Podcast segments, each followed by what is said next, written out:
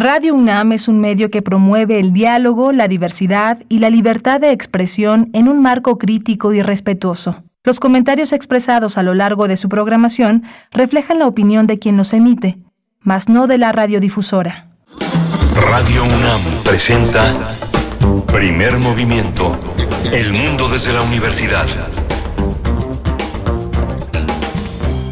Siete con cuatro minutos, la hora en la que damos inicio a primer movimiento en nuestra emisión de jueves 20 de enero de 2022. Bienvenidos, bienvenidas a toda la audiencia de Radio UNAM y también a la audiencia de Radio Universidad en el estado de Chihuahua. Nos unimos a través del 105.3, el 106.9 y el 105.7. Acá desde Ciudad de México en el, en el 96.1 de la frecuencia modulada, en el 860 de AM y en triple www.radio.unam.mx, las coordenadas en redes sociales, arroba P Movimiento en Twitter, primer Movimiento UNAM en Facebook y acá en, Radio UNAM se encuentra esta mañana Socorro Montes a cargo de la consola en los controles técnicos haciendo esa magia. También está Violeta Berber en la asistencia de producción con un poco de distancia, Frida Saldívar en la producción ejecutiva y mi compañero en la voz, en la conducción de primer movimiento, Miguel Ángel Quemain. Buenos días.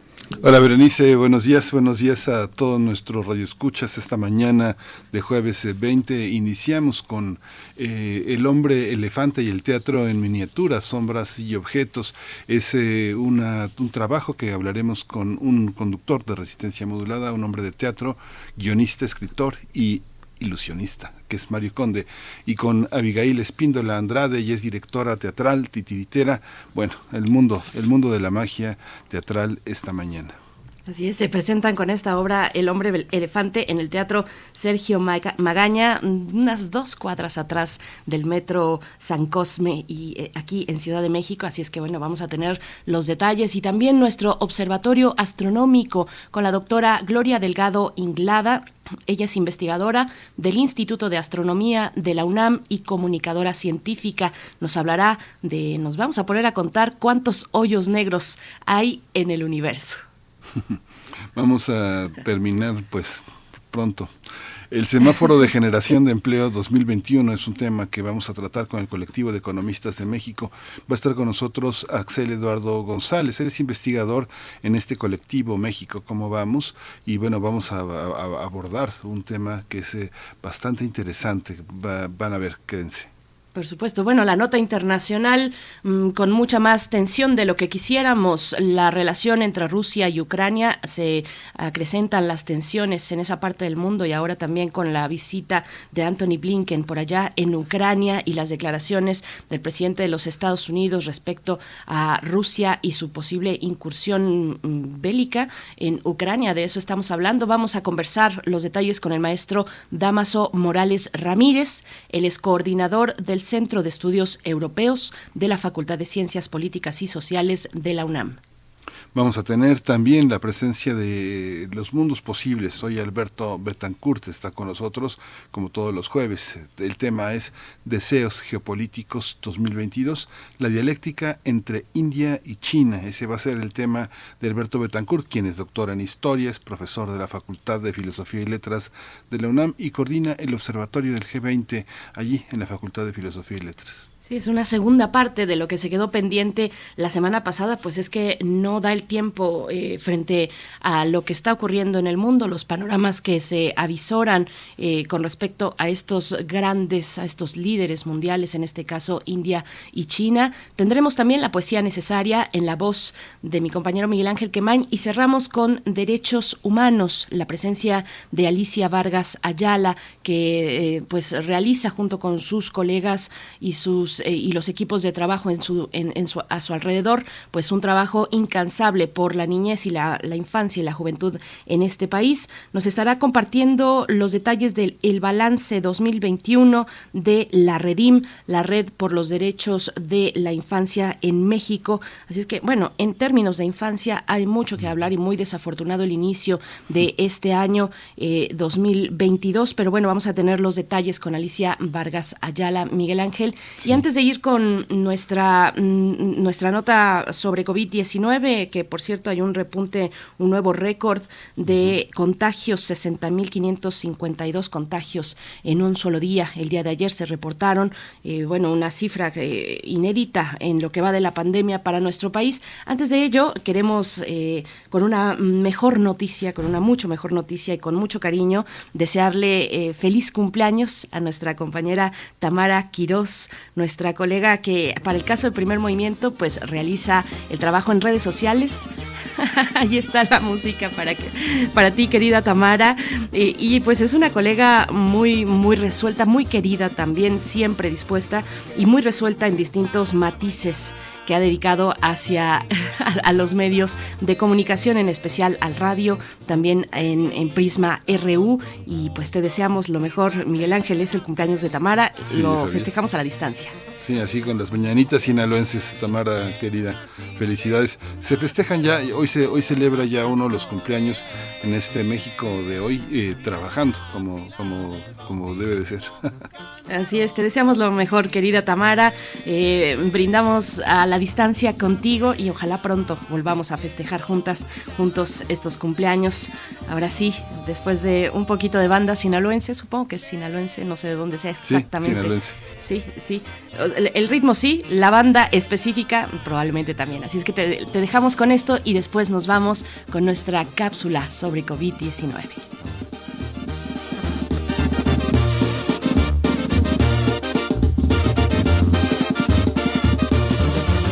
Quisiera ser el solecito para entrar por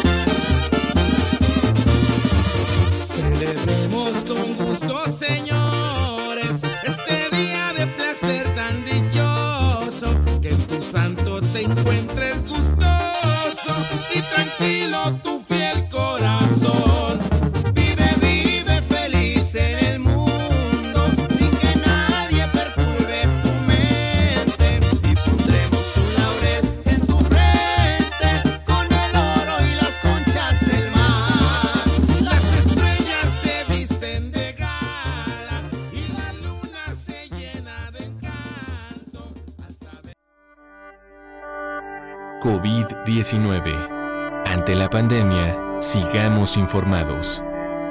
Radio UNAM.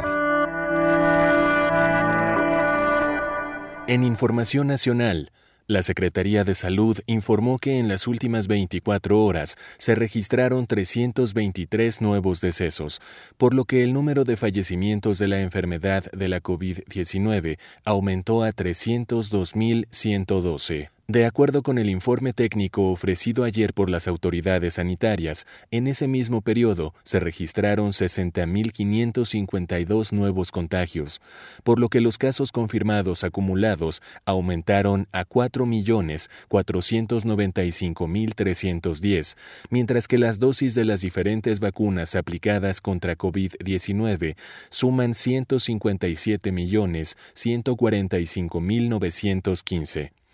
Los casos activos estimados a nivel nacional por la Secretaría de Salud son 325.234. En información internacional, la Organización Panamericana de la Salud desaconsejó ayer las pruebas de COVID-19 en casa por un posible mal uso de las muestras.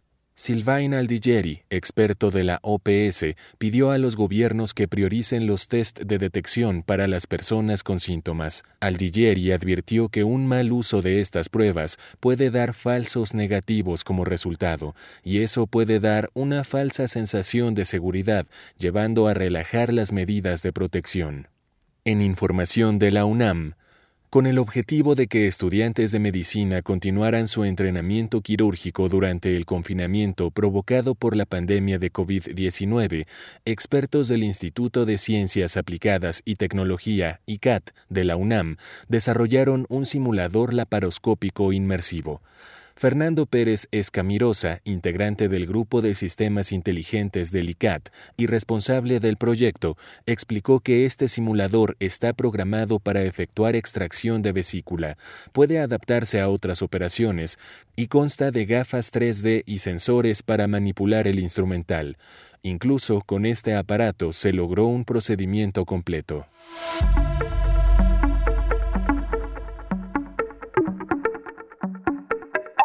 Y en nuestras recomendaciones culturales para el día de hoy, la Coordinación de Difusión Cultural y la Dirección General de Actividades Cinematográficas de la UNAM invitan al estreno nacional del documental Silencio Radio de Juliana Fanjul, con la presencia de la periodista Carmen Aristegui y su realizadora.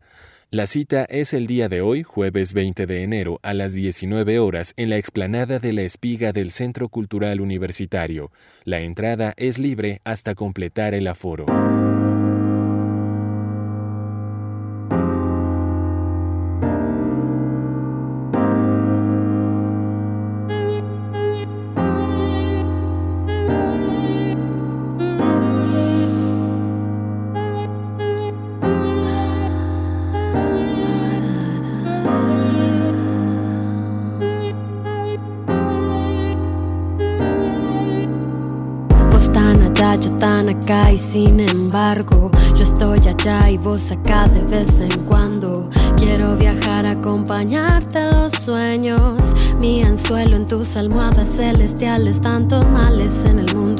Falta el fuego interno. Nos olvidamos de la diosa y del trueno en el pecho. Y cuando yo te siento adentro, me elevo y el tiempo transcurre lento.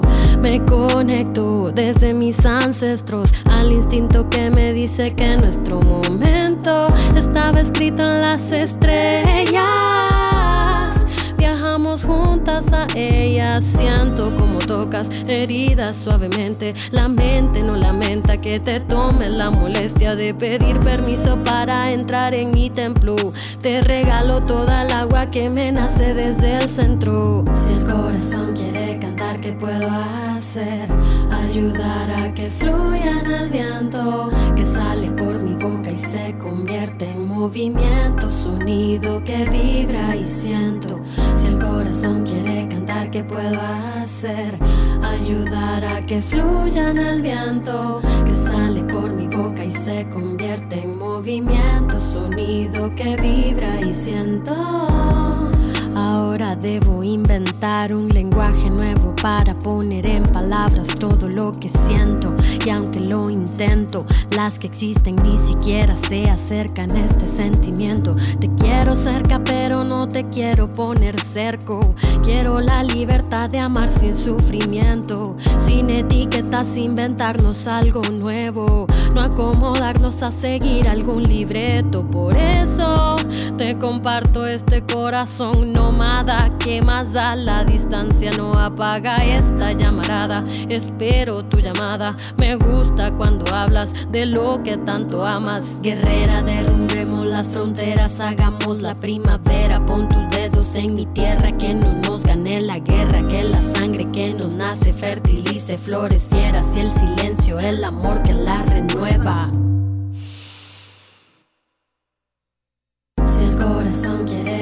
¿qué puedo hacer? Ayudar a que fluya en el viento, que sale por mi boca y se convierte en movimiento, sonido que vibra y siento. Si el corazón quiere cantar, ¿qué puedo hacer? Ayudar a que fluya en el viento, que sale por mi boca y se convierte en movimiento movimiento, sonido que vibra y siento. Carrera, derrumbemos las fronteras, hagamos la primavera. Pon tus dedos en mi tierra, que no nos gane la guerra. Que la sangre que nos nace fertilice flores fieras y el silencio, el amor que la renueva. Primer movimiento. Hacemos comunidad con tus postales sonoras. Envíalas a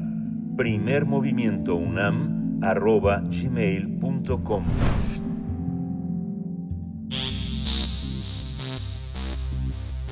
De festivales, ferias y más. Recomendaciones culturales. Abigail Espíndola recrea en teatro miniatura la historia de El hombre elefante, que retoma la biografía de Joseph Carey Merrick, quien sufrió una enfermedad que deformó su cara y su cuerpo. Así que esta obra unipersonal recrea la vida del primer paciente diagnosticado con el síndrome de Proteo, cuya apariencia contrastaba con su gran corazón. Esta condición no le impidió a Joseph Carey Merrick mostrarse al mundo, pedir respeto y que se le garantizara el derecho a una vida digna. Quizá el público la recuerde porque esta historia fue llevada al cine por el director David Lynch. Con esta obra, Abigail Espíndola tiene el reto de estar sola en el escenario y demostrar sus habilidades como titiritera. El hombre elefante parte de la premisa de que todo ser humano padece deformaciones físicas e intelectuales. Por tanto, esta obra tiene la intención de cuestionar cuál es el cuerpo ideal, de qué estamos enfermos y qué hubo dentro del cuerpo de Joseph Carey Merrick, quien se descubrió como persona tierna y con un coeficiente intelectual superior al promedio. Ahora, Abigail Espíndola presentará esta obra bajo la dramaturgia de Mario Conde en el Teatro Sergio Magaña, del 22 de enero al 13 de febrero. Tendremos una charla sobre esta obra. Nos acompañan Mario Conde, guionista, escritor e ilusionista, y Abigail Espíndola Andrade, directora teatral y titiritera. Bienvenidos. Hola, bienvenidos Mario Conde y Abigail Espíndola. Empezamos contigo, Mario Conde, cómo, cómo, cómo trabajar aquí en Sombra Producciones en este en esta eh, dupla que ahora deja Abigail Espíndola sola en escena, pero acompañada de palabras de palabras poderosas. Bienvenidos los dos. Buenos días. Muchas gracias. Buenos días. Eh, pues en realidad fue fue por génesis de Abigail, ella fue la que eh, se acercó, me invitó al proyecto, ella tuvo la idea en principio. Y a partir de su escaleta y, ahora sí que de todo, de, de su investigación, de su elección de las escenas, del progreso de la obra, nos fue eh, incluso el, el tipo de la escritura porque con, con esta obra aprendí que escribir para teatro en miniatura era muy distinto de la dramaturgia a la que estoy acostumbrado, entonces ahora sí que incluso desde ahí fue fue como surgió la idea de Abigail. ¿Cómo Abigail eh, hacer un trabajo, digamos, tan conocido, tan significado en la cinematografía y elegir a un, un dramaturgo que tiene que el desafío, que darle una vuelta a una historia de todos los días? Eh, hay que decir que, bueno, tú fundaste La Sombra Producciones, que es una compañía dedicada a la investigación, a tratar de eh, pensar los fenómenos escénicos desde perspectivas innovadoras. Cuéntanos cómo qué significa trabajar con un títere en, la escena y descríbenos un poco cómo, cómo es este, cómo es este, y cómo es esta imagen, qué vamos a ver. Yo no lo he visto. Hola, ¿qué tal? Buenos días. Muchas gracias por recibirnos en tu programa. Pues eh, eh, básicamente lo que intenté o intentamos hacer fue dejar de lado la película, si bien retomarla como un referente estético y como un referente pues de la propia historia, más bien intentamos hacer una investigación más bibliográfica, más de mm, documentales, de páginas de internet sobre la biografía de Joseph y eh, empezar desde ahí. La película, por ejemplo, comienza cuando Joseph em, ya vive en el circo y nosotros quisimos irnos un poco más atrás desde el nacimiento de Joseph. Y un poco lo que hace la obra de teatro, o más bien no mucho de lo que hace la obra de teatro, es generar preguntas, más que tener certezas sobre mm, lo que pensaba Joseph, que de pronto podría ser un poco complicado eh, saber eso por la época en la que vivió él y los pocos registros que existen al respecto. Em, sobre todo lo que hicimos fue preguntarnos eh, qué opinaría él, qué pensaría él, em, eh, ¿qué, ¿qué, hay de milagroso en la anatomía de Joseph Merrick por la cantidad de cosas que tendrían que suceder en su ADN para que sucediera eso. Eh, por ejemplo, Joseph no, no podía sonreír respecto a sus, eh, debido a sus deformidades ya en su vida adulta. Nos preguntamos qué pudo haber sido lo último que le generó una sonrisa, eh, qué habría dentro del hombre elefante si tuviéramos que encontrar alguna metáfora. Eh, en fin, ese tipo de, cuestionamientos nos hacemos. ¿Qué pensó, por ejemplo, a la hora de, su muerte? ¿Lo decidió? ¿No lo decidió? En fin, em, varios cuestionamientos. Eso fue por, por principio de cuentas. Em, respecto a lo que verán en la obra de teatro, bueno, es, un, es una obra de teatro en miniatura que de pronto puede ser algo extraños de, de, eh, de imaginar, eh, pero básicamente es teatro de títeres que tienen su origen en el siglo XIX en el teatro de papel o teatro de juguete en Inglaterra, que es justamente la época en la que vivió Joseph Merrick, y em, este tipo de teatro eran em, papeles que se vendían afuera de las grandes obras de teatro eh, y que representaban a las actrices, a los actores, las escenografías, los vestuarios de las obras de Shakespeare, de cuentos como El gato con botas, de cuentos clásicos, etcétera. La gente los compraba, los coloreaba y usaba estas figuras como parecidas a las muñecas troqueladas que se vendían hace tiempo en México. Eh, y con esto se contaban las historias en las casas y se musicalizaban con alguien que tocara la flauta, alguien que toma, tocara diferentes instrumentos musicales, y ese es el origen del teatro de papel. Más tarde eh, evoluciona, los titiriteros lo retomamos, eh, bueno, lo retoman en los años 90, y se hace un taller muy importante en la Ciudad de México en la que muchas compañías eh, ven estas, este, esta nueva técnica, o lo que para ellos en ese momento era una nueva técnica, la aprenden y bueno, se generan varias compañías en la Ciudad de México y en general en la República Mexicana de eh, teatro de papel y yo en realidad bueno soy solamente una heredera de estas eh, de estos grandes creadores que hicieron eh, el teatro de papel en los años 90 y que ahora bueno en la actualidad hay muchas compañías que hacemos este tipo de teatro y estoy muy contenta de poder eh, presentar esta técnica en un teatro tan importante como lo es el Sergio Magaña. Precisamente, bueno, le saluda Berenice Camacho. Sabemos que los estamos desmañanando, siempre nos pasa con, con, los teatreros, con la gente de teatro, así es que les agradecemos mucho. Y me da mucho gusto saludarles a ambos. Querido Mario, Mario Conde, amigo mío, eh, un gusto, un gusto saludarte. Y bueno, esta cuestión, Abigail, eh, yo estaba muy intrigada con esta cuestión del teatro en miniatura en el Sergio Magaña, que, que es un teatro de, estructura clásica, pero, pero no es pequeño, no es un teatro pequeño eh, y te pregunto qué, retos ha supuesto poner en escena esta obra en el teatro, en este teatro de la Ciudad de México. Sí, es, es complicado. Eh, te comento que entré a este a esta eh, con esta oportunidad de presentarme en el, en el Sergio Magaña gracias a la convocatoria que saca el sistema de teatros cada año. Y tú tienes la posibilidad de pedir un foro al que tú consideres que es más pertinente para tu puesta en escena. Nosotros habíamos pedido el foro a poco no. Em, pero por cuestiones de la pandemia, por cuestiones de que el foro a poco no es em, más complicado de albergar gente para estos momentos, el em, jurado de la convocatoria pensó que lo mejor para el hombre elefante era presentarse en el Sergio Magaña. Y además, también tenemos que recordar que todo el año pasado eh, la programación de teatros en la Ciudad de México y eh, no solo en el sistema de teatro sino en todos en todos los lugares pues se vio afectada por eh, la ola de covid de hace dos años entonces la programación está un poco como movida por todos lados y están intentando que todos podamos volver al trabajo y que todos volvamos a poder em, tener nuestras funciones.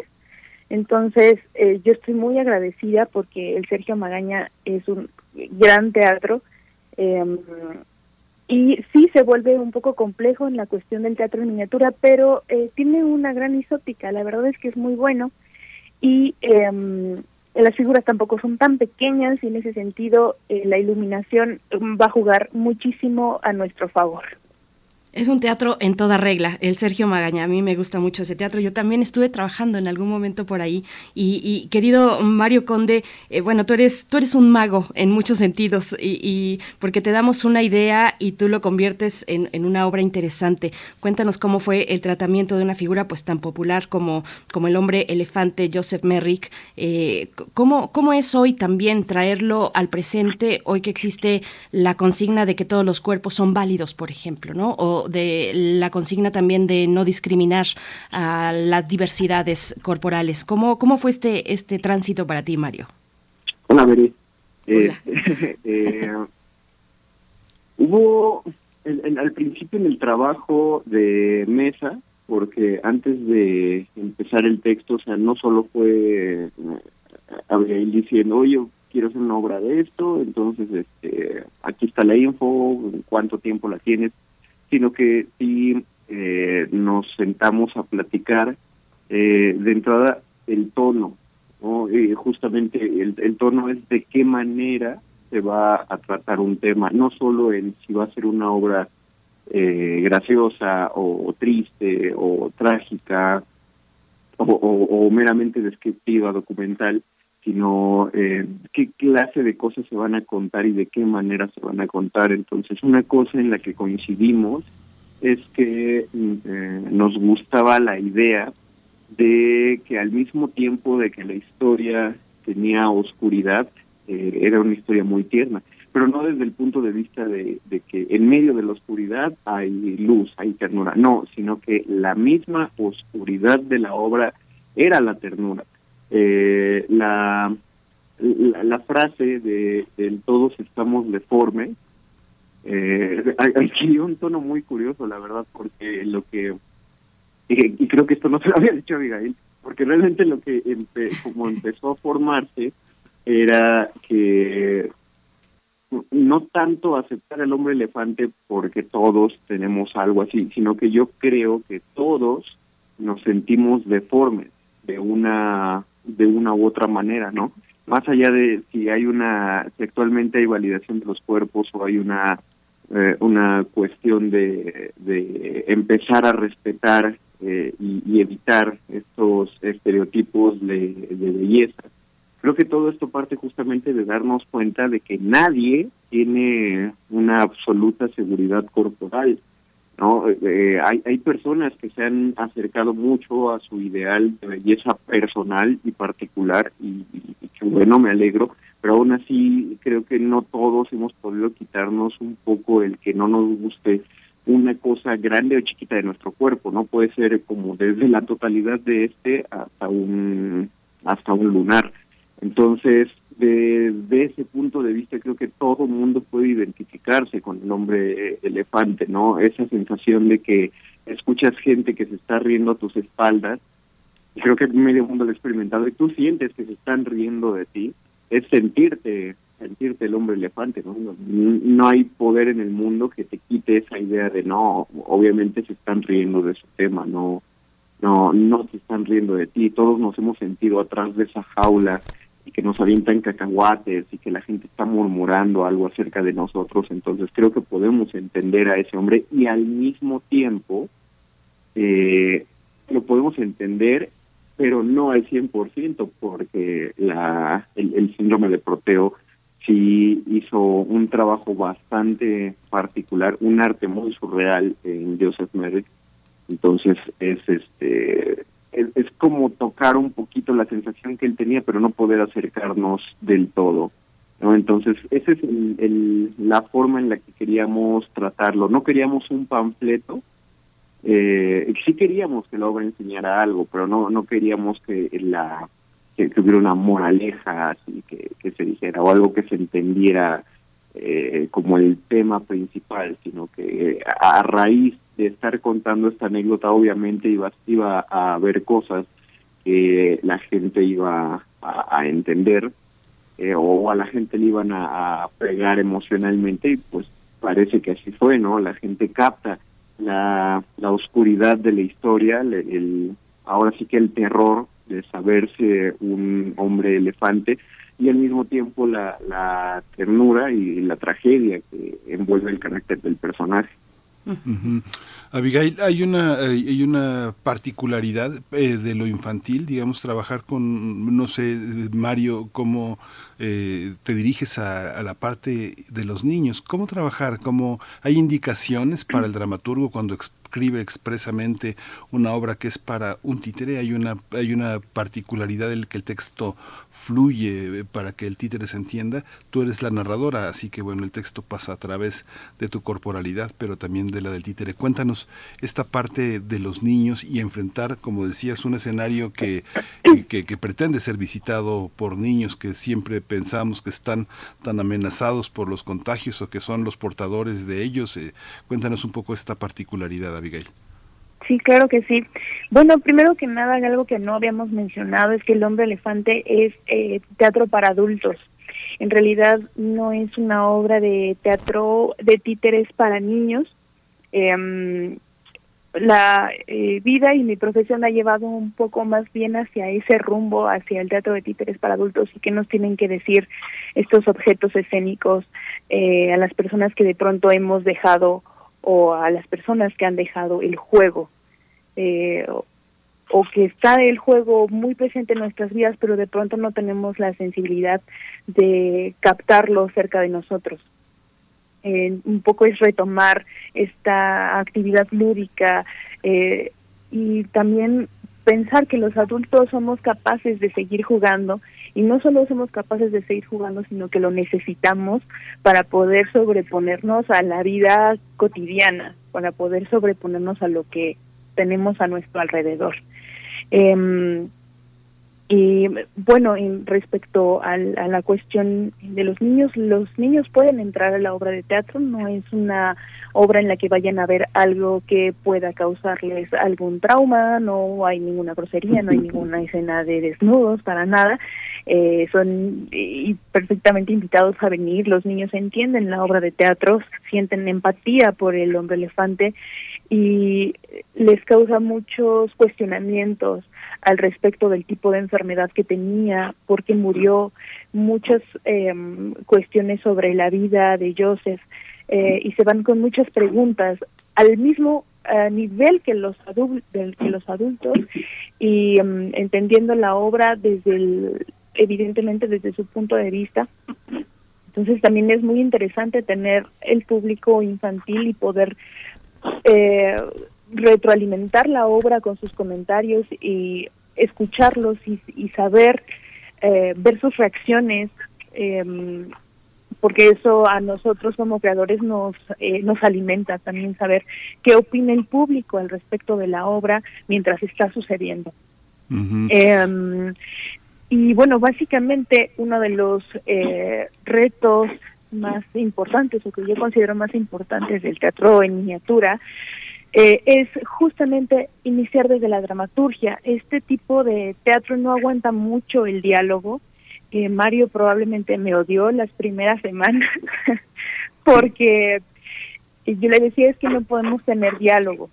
Me estás contando lo que necesitamos escuchar, pero el diálogo no me funciona a mí en esos momentos porque estoy yo sola en el escenario y el cambio de personaje no Ah, no me va a ayudar en el ritmo que quiero que tenga la obra. Eh, los títeres que tenemos son títeres planos, son títeres de papel que no mueven la boca y solamente tengo dos manos. Entonces hay, hay diferentes eh, complicaciones que hay que ir pensando y resolviendo desde la dramaturgia. Y evidentemente no es una, una cuestión sencilla, mucho menos para alguien que no ha hecho teatro en miniatura y tampoco tendría por qué saber. Pero Mario fue muy sensible a ese en ese sentido y creo que lo resolvió de una forma muy inteligente y que yo cuando retomé el texto para empezar a montarlo fue mucho, mucho más eh, sencillo o menos complicado, más con mantequilla, fue más rico poder eh, montar la obra gracias al trabajo que Mario hizo con em, la narraturgia, que de pronto puede ser algo complicado y que no a todos los dramaturgos les gusta trabajar, pero eh, gracias a la apertura de Mario Conde, pues yo pude también em, darle también como mis mis señas de por dónde quería ir a la hora de montar. Cuando una titiritera como Abigail Espíndola dice resolvió Mario Conde, Mario, hay una hay un trabajo que pues que tú realizas que es el trabajo también de mago, de ilusionista. Uno de los desafíos es que la gente ponga atención. Hay esta distinción, digamos, en tu experiencia como, como artista escénico, hay una manera de llamar la atención de un niño y de un adulto. Hay esas diferencias cuando Abigail dice, pues puede entrar un niño, puede entrar los niños y se entiende en un horario en que pues son las 13 horas, sábados y domingos, donde el teatro infantil funciona, funciona en esos horarios, también a las 5 de la tarde, pero fundamentalmente en esos horarios. ¿Cómo es la diferencia, Mario? Llamar la atención de un niño, llamar la atención de un adulto y que además los dos entiendan. Eh, es un tema como puntiagudo, eh, porque voy, a tratar de buscar las palabras sin que suene peyorativo para ninguno de los dos, ni demeritando tanto la atención como de los adultos como la de los niños, pero eh, al menos al, al poder trabajar con ambos públicos, eh, me he dado cuenta de que a los niños les llama mucho la atención el aspecto visual. no Es como, yo siempre lo, lo veo como en las películas de Pixar. Y que creo que las películas de Pixar son muy disfrutadas, por gente de mi generación y de generaciones anteriores, es decir, ya personas de más de 20 años. Eh, y hay que pensar que uno cree que estas películas son pensadas para niños de 10 años para abajo, ¿no? Entonces, ¿cómo es que estas películas, estas animaciones, logran atraer la atención de todos los públicos? Pues lo que hacen es que hay, hay canciones, hay personajes muy vistosos y puede que los niños no capten del todo la trama de, de las películas, pero sí las disfrutan por los chistes, por las animaciones, por las caras de los personajes, etcétera, ¿no? Ese es, eh, ese es el motivo por el cual a un niño o a una niña les encanta ver eh, la misma película una y otra vez, ¿no? Como, como apenas están entendiendo cómo funcionan las tramas de las historias, eh, cuando vuelven a ver la película para ellos es como si vieran una nueva película la segunda vez porque están están captando cosas que no habían captado la primera vez o se la pueden aventar 20 veces en una semana. Eh, los adultos no. Quiero creer que hay un poco más de atención, entonces eh, necesitan ver la película una o dos veces y, probablemente ya si la repiten y es una cuestión de gusto personal. Eh, desde ese punto de vista, me parece que hay eh, sí hay cosas que llaman la atención de los niños y lo hemos visto en las funciones que se han dado a las que han asistido niños, porque eh, a Abigail no les ha hablado todavía del, del teatrino, cosa que me resulta sorprendente porque ella ama el teatrino de esta, de esta obra.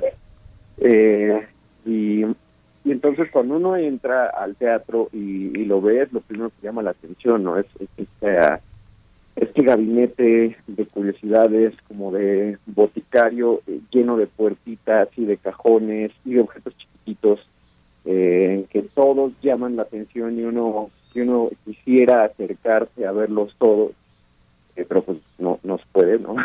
Tanto por pandemia como por dinámica de la obra. Entonces creo que visualmente sí hay muchas cosas que llaman la atención de los niños. Además, el hecho de, ser teatro en miniatura, una, una cosa que siempre me contó Abigail acerca del montaje de la obra, era que siempre está ocurriendo algo con, los movimientos, con las cosas que se ponen en, en, el, en el teatrino que siempre le cuestionaba que por qué cuando había un monólogo no podía simplemente dejar los objetos en el teatrino y lo demás hacerlo con la interpretación del monólogo. Y eh, me, enteré que eso, eso no se puede, ¿no? Que eso no llama la atención, eso no capta el ritmo de los espectadores. Entonces, lo que hay que hacer es una transformación constante del escenario. Visualmente eso es lo que le ofrece a los niños. Eh, en cuestión de trama, de historia, también los niños se quedan con el aprendizaje. Eh, y yo personalmente, yo eh, no, no voy a embarrar a Abigail en este, pero yo creo que hay un defecto en lo que le hemos hecho pensar a los niños sobre espectáculos como el teatro y el cine, eh, en películas para niños y en obras para niños, y es que las obras tienen todas, todas son didácticas, ¿no? Si bien todo el teatro te enseña algo y te deja algo que puedes aprender y aplicar en la vida, no todas las obras lo tienen como objetivo, ¿no? Eh, los niños toman un aprendizaje del hombre elefante que no es el fin último de la obra. Pues, qué bueno que aprendan algo, eh, pero no fue hecha para eso, no es como una obra que fue hecha para enseñarles a lavarse los dientes. Ellos lo toman de esta manera, pero hay niños, Abigail los ha visto más, que sí entienden eh, como por qué está mal reírse del cuerpo de otras personas, ¿no? O porque uno no, porque ya vemos que está mal, ya sabemos que estaba mal que la gente se riera del hombre elefante. Eh, creo que esas serían las distinciones. La, el público adulto se va más por la trama, el mensaje profundo, los diálogos y sobre todo los datos históricos. Yo creo que son una dupla, ustedes dos, muy interesante. Eh, para el caso de los retos de la dramaturgia o narraturgia, como dice Abigail, eh, pues un, un, mago habla con, con, las manos, habla con el cuerpo, con la corporalidad también. De esa manera eh, se expresa principalmente, en, dependiendo pues de, de, qué se esté hablando, pero, pero bueno, ya nos vamos acercando al cierre, se nos ha ido muy rápido, pero el teatrino, Abigail Espíndola, mm, en toda la, en toda la charla me han dejado esa sensación que describe Mario Conde con el teatrino y con estos gabinetes y estas puertas que se abren. Cuéntanos un poco de esa fascinación, fascinación tuya, Abigail, por el teatrino, antes de despedirnos y de que nos inviten, inviten a la audiencia a que se acerquen al Teatro Sergio Magaña, Abigail. Claro que sí, antes de que se me acabe el tiempo, les digo que tengo eh, dos pases dobles, para, perdón, cinco pases dobles para este fin de semana para el hombre elefante, por si quieren hablar por teléfono a su cabina y este y pedirlos. Perfecto. Déjame eh, hacer una pausa. Abigail, no va a ser por, por teléfono, sino por redes sociales y más adelante les damos las indicaciones, pero muchísimas gracias por, por esta generosidad, Abigail. Por favor, adelante. Sí, eh, algo que, por ejemplo, eh, bueno, yo por lo que elegí a Mario Conde como dramaturgo fue porque primero lo conocí como mago y yo sabía que él tenía cierta fascinación por el siglo XIX y que su eh, forma de expresarse, su forma de hablar iba a funcionar para el hombre elefante, como que me daba una vibra de una persona del siglo XIX. Entonces, por eso, por eso fue que lo que lo que lo invité a trabajar en, el espectáculo y la verdad creo que no me equivoqué. Es una persona muy sensible y que retomó la historia de Joseph Merrick como yo me la estaba imaginando y es más, mucho mejor de lo que yo eh, me imaginé. Respecto al teatrino, eh, antes de incluso hacer, escribir la obra de teatro, eh, yo estuve sumergiéndome en el siglo XIX a través del Internet, gracias al bendito Internet y a YouTube. Eh, y prácticamente intenté vivir en el siglo XIX porque todo el tiempo estaba viendo imágenes, todo el tiempo estaba viendo películas eh, que estuvieran situadas en la época o series, por más que fueran de la cultura pop, lo que fuera, a mí no me interesaba eso, a mí lo que me interesaba era eh, ver qué, qué objetos habían alrededor de, estas historias y encontré a los bargueños que son un poco más antiguos pero que también se retomaban en los boticarios o se retomaban en diferentes eh, casas o eh, hospitales etcétera y me di cuenta que este objeto existía en diferentes espacios y que era el ideal para representar esos espacios dentro de ese mismo teatrino dentro de ese mismo mueble y eh, que además todas las dimensiones que tiene de cajones, eh, cajones dentro de cajones dentro de cajones, me podía ayudar para meter mis objetos y que fueran saliendo de ahí y fueran representando la historia. Eh, y además que guardaban una relación muy um, importante, pero además estéticamente, con los eh, gabinetes de curiosidades que en ese momento descubrí y me di cuenta que eran eh, justamente esto lo que yo quería representar, estas colecciones porque finalmente el hombre elefante es una colección de objetos antiguos creo que fue algo que todavía no, les comento, que son eh, objetos que encontré en, mercados de pulgas y que con esos objetos también se cuentan la historia. De cierta manera, la obra de teatro también es una, un gabinete de curiosidades en la que el hombre elefante es el protagonista. Pero bueno, eso es básicamente lo que tenía que decir al respecto del teatrino que sí, amo. Gracias, Abigail. Pues eh, ojalá que, que, muchos a partir de esta obra también amen el teatrino. Rápidamente cuéntanos las coordenadas, los días eh, de presentación en el Teatro Sergio Magaña. Claro que sí, vamos a estar, eh, empezamos este sábado y domingo em, a la una de la tarde en el Teatro Sergio Magaña, está en la colonia Santa María la Ribera a espaldas del metro San Cosme también está el Metrobús El Chopo y Buenavista muy cerca de ahí. Es un lugar muy hermoso, hay muchas cafeterías que pueden visitar después de la función. Es una gran colonia muy hermosa con todo el tiempo de antigüedad. Eh, y vamos a estar ocho funciones, sábados y domingos. Eh, los boletos que tengo para la audiencia son para este fin de semana, ya sea sábado o domingo y recuerdo es a la una de la tarde. Perfecto. Pues nos vamos, Miguel Ángel. Sí, ya nos vamos. Muchísimas gracias, Mario Conde, guionista, escritor, ilusionista. Pues allí nos veremos en el teatro. Abigail Espinosa Andrade, directora teatral, titiritera. Felicidades por este trabajo y bueno, ojalá y sean no solo ocho funciones, sino que haya oportunidad de replicarla en otros escenarios. Felicidades. Muchas gracias. Gracias. Gracias, Bede. Gracias, Miguel. Bye Mario, gracias Abigail. Vamos con música. Diego Peralta a cargo de esta canción que se titula Al caer la noche.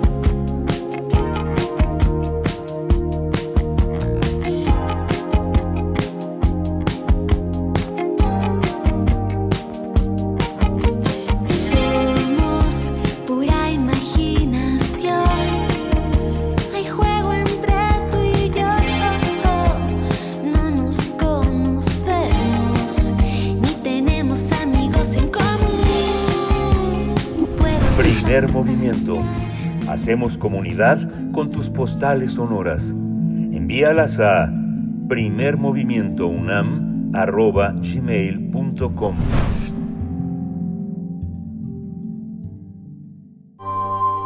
Del brazo de Orión al universo. Observatorio Astronómico. Hoy vamos a contar los agujeros negros del universo y así es como nos acompaña ya a través de la línea la doctora Gloria Delgado Inglada, investigadora del Instituto de Astronomía de la UNAM, comunicadora científica. Querida doctora Gloria, no te saludamos desde el año pasado, así es que te deseamos lo mejor en este que inicia. ¿Cómo estás? Buenos días. Muy buenos días y feliz año para todos. Yo les deseo un año repleto de cosas buenas y entre ellas, por supuesto, de mucha ciencia. Gracias, Gloria. Felicidades. Muchas gracias, eh, doctora Gloria Delgado. Pues escuchamos. Sí, pues yo hoy les quiero hablar sobre uno de esos conceptos que son fascinantes en astronomía. No hay una conferencia o una entrevista en la que me haya tocado participar y que no me pregunte alguna persona algo sobre hoyos negros, aunque yo esté hablando de un tema completamente diferente, ¿no? Como humanidad hemos pasado de pensar que los agujeros negros no existían más que en las mentes de algunos científicos o en las ecuaciones, a después tener evidencia de que existen eh, ya en la década de los años 70. Hemos tenido en 2019 incluso una primera imagen de un hoyo negro supermasivo y ahora sabemos que en realidad el universo está plagado de hoyos negros. Y justamente pues el trabajo del que yo les quiero hablar hoy nos dice específicamente, como ya algún oyente contestó en Twitter, que hay unos 40 trillones de hoyos negros en el universo observable. Y esto, para que lo vean mentalmente, es un 4 seguido de 19 ceros. Es un número enorme y representa el 1% de toda la materia ordinaria, que se llama bariónica, que hay en el universo. Si se preguntan, porque yo dije universo observable, si se preguntan qué es esto, pues lo podemos imaginar como una esfera cuyo diámetro mide unos 90 mil millones de años luz. Entonces lo que estoy diciendo, o lo que nos dicen en este trabajo, es que en esta esfera hay 40 trillones de hoyos negros estelares. Además, hay un billón de galaxias y hay entre 10.000 y un millón de trillones de estrellas. Eso es lo que, lo que es nuestro universo. Entonces, bueno, vamos a ver primero qué tipo de hoyos negros hay porque, porque no son todos iguales, cómo podemos contarlos y finalmente qué es lo que nos aporta este nuevo estudio. Entonces, para comenzar, pues tenemos tres tipos de hoyos negros. Si vamos desde los que tienen una masa más pequeña hacia los que tienen una mayor masa, pues primero tenemos los hoyos negros estelares. Su masa es entre 5 y unas 150 masas solares y estos se forman cuando mueren las estrellas más masivas. No todas las estrellas que hay en el universo pueden dar lugar a un hoyo negro. Por ejemplo, nuestro Sol pues nunca va a formar un hoyo negro porque no tiene la, masa suficiente. Después de varias etapas de fusión en el núcleo y de algunos otros procesos, dentro de las estrellas se van formando muchos de los elementos químicos de la tabla periódica, esto ya lo he contado varias veces, y llega un momento en que tenemos un núcleo de hierro que ya no puede transformarse en otro elemento por fusión porque ya no es rentable, requiere de energía. Entonces, la gravedad empieza a hacer de las suyas, comprime y tras una serie de eventos las capas más externas de las estrellas implosionan, es decir, se rompen hacia adentro y ahí tenemos una supernova. El resultado final, lo que queda de esta colosal muerte, pues puede ser o una estrella de neutrones o un hoyo negro, dependiendo de la masa inicial. Las más masivas son las que forman los hoyos negros.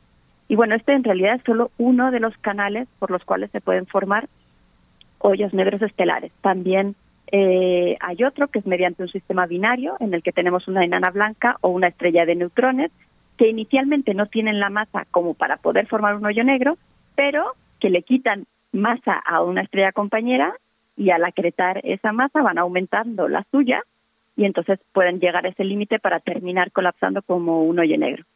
Y también la colisión de dos estrellas de neutrones puede producir un hoyo negro. Entonces, todos estos ejemplos van a dar hoyos negros de, de hasta 100 o 150 masas solares. Después tenemos los intermedios, que en realidad son los más desconocidos, aunque son muy interesantes porque pues se cree que son ese eslabón entre los de masa baja y los supermasivos. Hace tiempo, de hecho, se pensaba que no existían y ahora ya hay algunas evidencias y sus masas son desde unos miles de veces la masa del Sol hasta un millón de veces la masa del Sol. Y como digo, no, no sabemos mucho. Y finalmente tenemos los llamados hoyos negros supermasivos, que tienen masas desde un millón de veces la masa de nuestro Sol hasta decenas de miles de millones de veces la masa del Sol. Un ejemplo es, bueno, en nuestra galaxia, el hoyo negro central, eh, que de hecho nuestra galaxia es una de tantas. Se cree que todas o casi todas tienen en el centro eh, un hoyo negro. Y tampoco sabemos bien cuándo ni cómo se forman estos hoyos negros supermasivos, aunque sí que hay algunas ideas. Bueno, entonces, ¿cómo podemos contarlos? Pues bueno, no es posible observarlos porque son invisibles, pero lo que podemos ver son sus efectos. Por ejemplo, la enorme masa que tienen afecta el movimiento de estrellas que están cerca y eso se puede detectar. Estudiando el movimiento de las estrellas, pues podemos averiguar si una galaxia, por ejemplo, tiene un hoyo negro central supermasivo. Otra forma es a partir de los discos de material que hay alrededor de los hoyos negros, porque emiten radiación en rayos X, se puede detectar y analizar para conocer mejor al hoyo negro.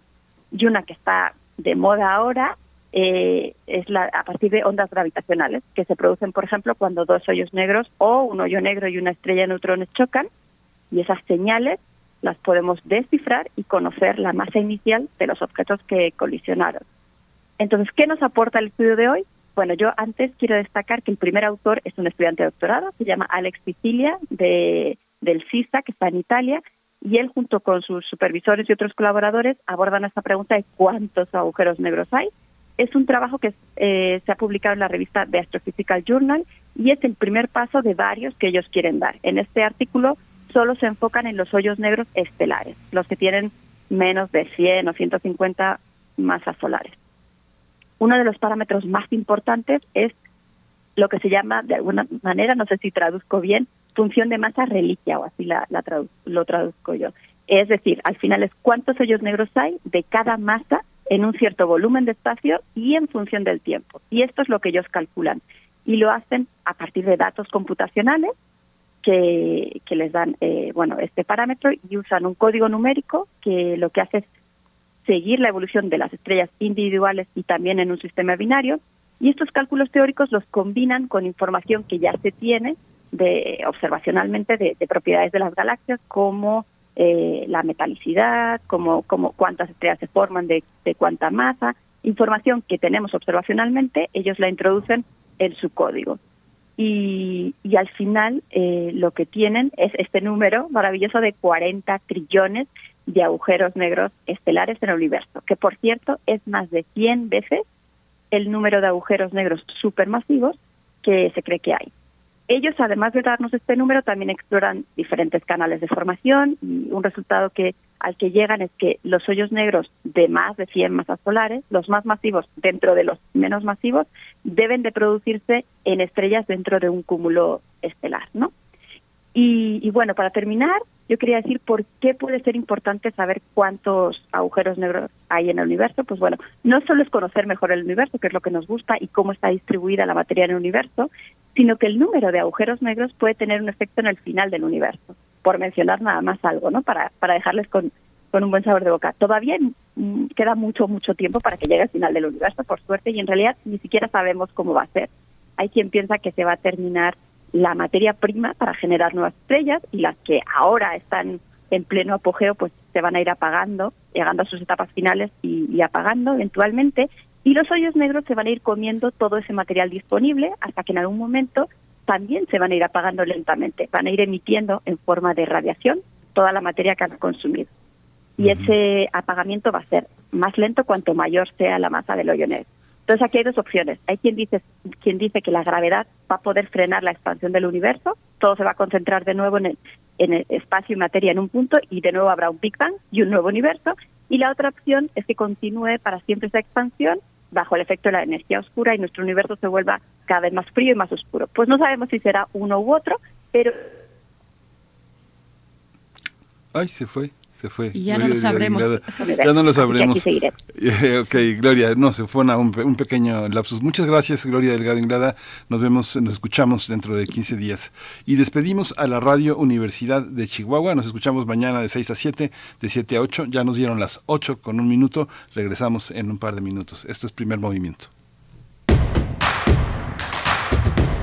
Síguenos en redes sociales. Encuéntranos en Facebook como Primer Movimiento y en Twitter como arroba PMovimiento. Hagamos comunidad.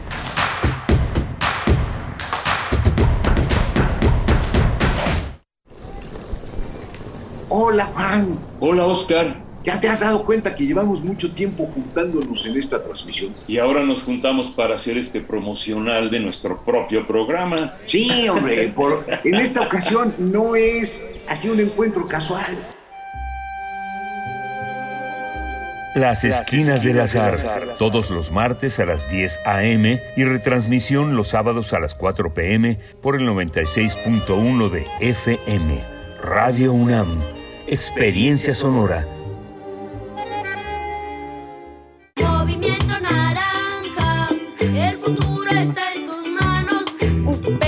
Pachacán, Pashkyuchu, Tianta Cabelle. Movimiento Naranja, Movimiento Ciudadano.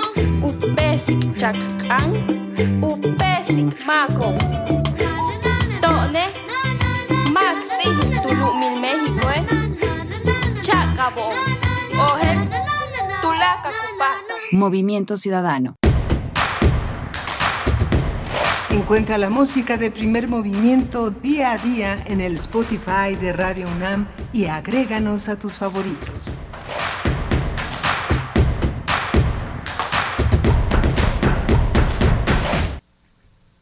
Hola, buenos días. Ya son las 8 de la mañana con 3 minutos este jueves 20 de enero. Ya estamos extinguiendo enero y le damos la bienvenida también a la radio Nicolaita con quienes nos conectamos desde las 8 de la mañana y hasta las 9 de este, de este, de este jueves 20 de enero. Hoy está en la consola, en los controles técnicos, Socorro Montes en compañía de Violeta Berber, allá en la asistencia de producción. Frida Saldívar está en la producción ejecutiva y mi compañera Berenice Camacho en la conducción de primer movimiento. Buenos días, Berenice. buenísimo. Buenos días, Miguel Ángel Quemain. Buenos días a la audiencia, a la radio Nicolaita que nos permite llegar a Morelia. Saludos a la comunidad de la Universidad Michoacana de San Nicolás de Hidalgo a través del 104.3 de la frecuencia modulada. Y saludos también a quienes están escribiendo en redes sociales. Bueno, antes, antes de ello, antes de hacer un breve repaso por quienes están por acá en las redes sociales, eh, te- nos quedamos en la charla con Mario Conde y Ab- Abigail Espíndola sobre esta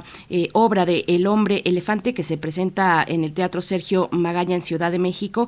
Tenemos cinco pases dobles. La, eh, nuestra querida Abigail, muy generosa, nos da cinco pases dobles para la audiencia de primer movimiento. Es para este fin de semana, ya sea sábado o domingo a la una de la tarde, Teatro Sergio Magaña. Y la manera en la que se van estos cinco pases dobles, las primeras cinco personas que nos escriban, pero a través de mensaje directo.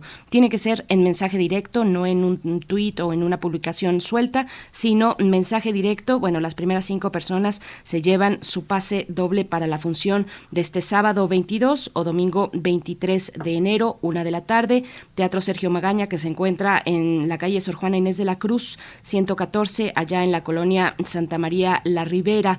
Atrasito, dos o tres eh, cuadras atrás del metro San Cosme, eh, van a llegar así, o también pueden llegar por el metrobús, un poquito, le caminan un poquito más si llegan por el metrobús en Insurgentes, pero es una caminata que se disfruta, así es que bueno, eh, escríbanos y llévense su pase doble para el hombre elefante. Y tendremos, tendremos en esta hora, pues um, viene una hora muy interesante, Miguel Ángel.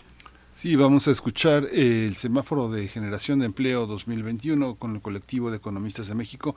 Va a estar en unos eh, un par de minutos Axel Eduardo González, él es investigador en el colectivo México. ¿Cómo vamos? Es investigador desde hace ya tiempo en, esta, en este colectivo que ha hecho una indagación sobre esta estadística de empleo a partir de los datos que arroja el Instituto Mexicano del Seguro Social.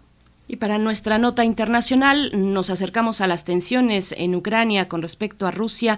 Vamos a hablar de los detalles y del contexto de esta situación pues muy muy compleja que se está presentando, que está en estos momentos. Damaso Morales, el maestro Damaso Morales Ramírez nos acompañará. Él es coordinador del Centro de Estudios Europeos de la Facultad de Ciencias Políticas y Sociales de la UNAM para nuestra nota internacional. Y bueno, saludamos en redes sociales a José Ramón Ramírez, nos dice estupenda propuesta, la de El hombre elefante. Eh, Flechador del Sol nos dice, buen día, amaneciendo con el incendio de la fábrica de bicicletas, caray. Este incendio que se ha dado desde el día de ayer en la tarde, por ahí de las 5 de la tarde, en Azcapotzalco, en la calzada Vallejo, y que no ha dado tregua que por los materiales que se encuentran en esa fábrica, las llantas, por ejemplo, pues se encuentran unas llamas y una humareda eh, pues muy intensa. Así es que bueno, un abrazo a todos los que están por allá, los que están cercanos y que seguro pues no han podido realizar sus actividades eh, como comúnmente lo hacen con este incendio que mm, todavía en la mañana eh, pues no esta mañana todavía no no hay reporte de que se haya extinguido pero bueno ahí está el heroico cuerpo de bomberos también dándolo todo para para mitigar este incendio Miguel Ángel. Sí, justamente lamentamos muchísimo ese esa tragedia, pero bueno, ya ya está avanzando el sofoco de este de este fuego que bueno va a dejar para- paralizada un poco esta fábrica, pero esperemos que vuelvan a las dos ruedas Por supuesto, Edgar Benet también está en redes sociales. Okami también que quiere boletos. Bueno, ya sabes, Okami, eh, pases dobles para el hombre elefante en mensaje directo. Y bueno, a todos ustedes, Miguel Ángel Gemirán, que nos daba la respuesta de cuántos agujeros negros hay en el universo observable, pues es Miguel Ángel Gemirán que nos decía en redes sociales 40 trillones aproximadamente. Gracias por, por participar. Está por acá también Carla Salazar.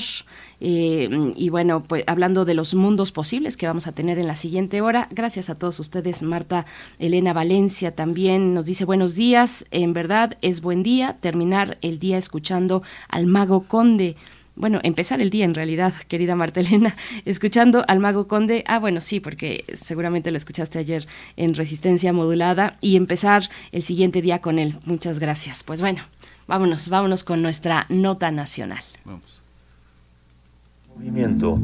Hacemos comunidad con tus postales sonoras. Envíalas a primermovimientounam.gmail.com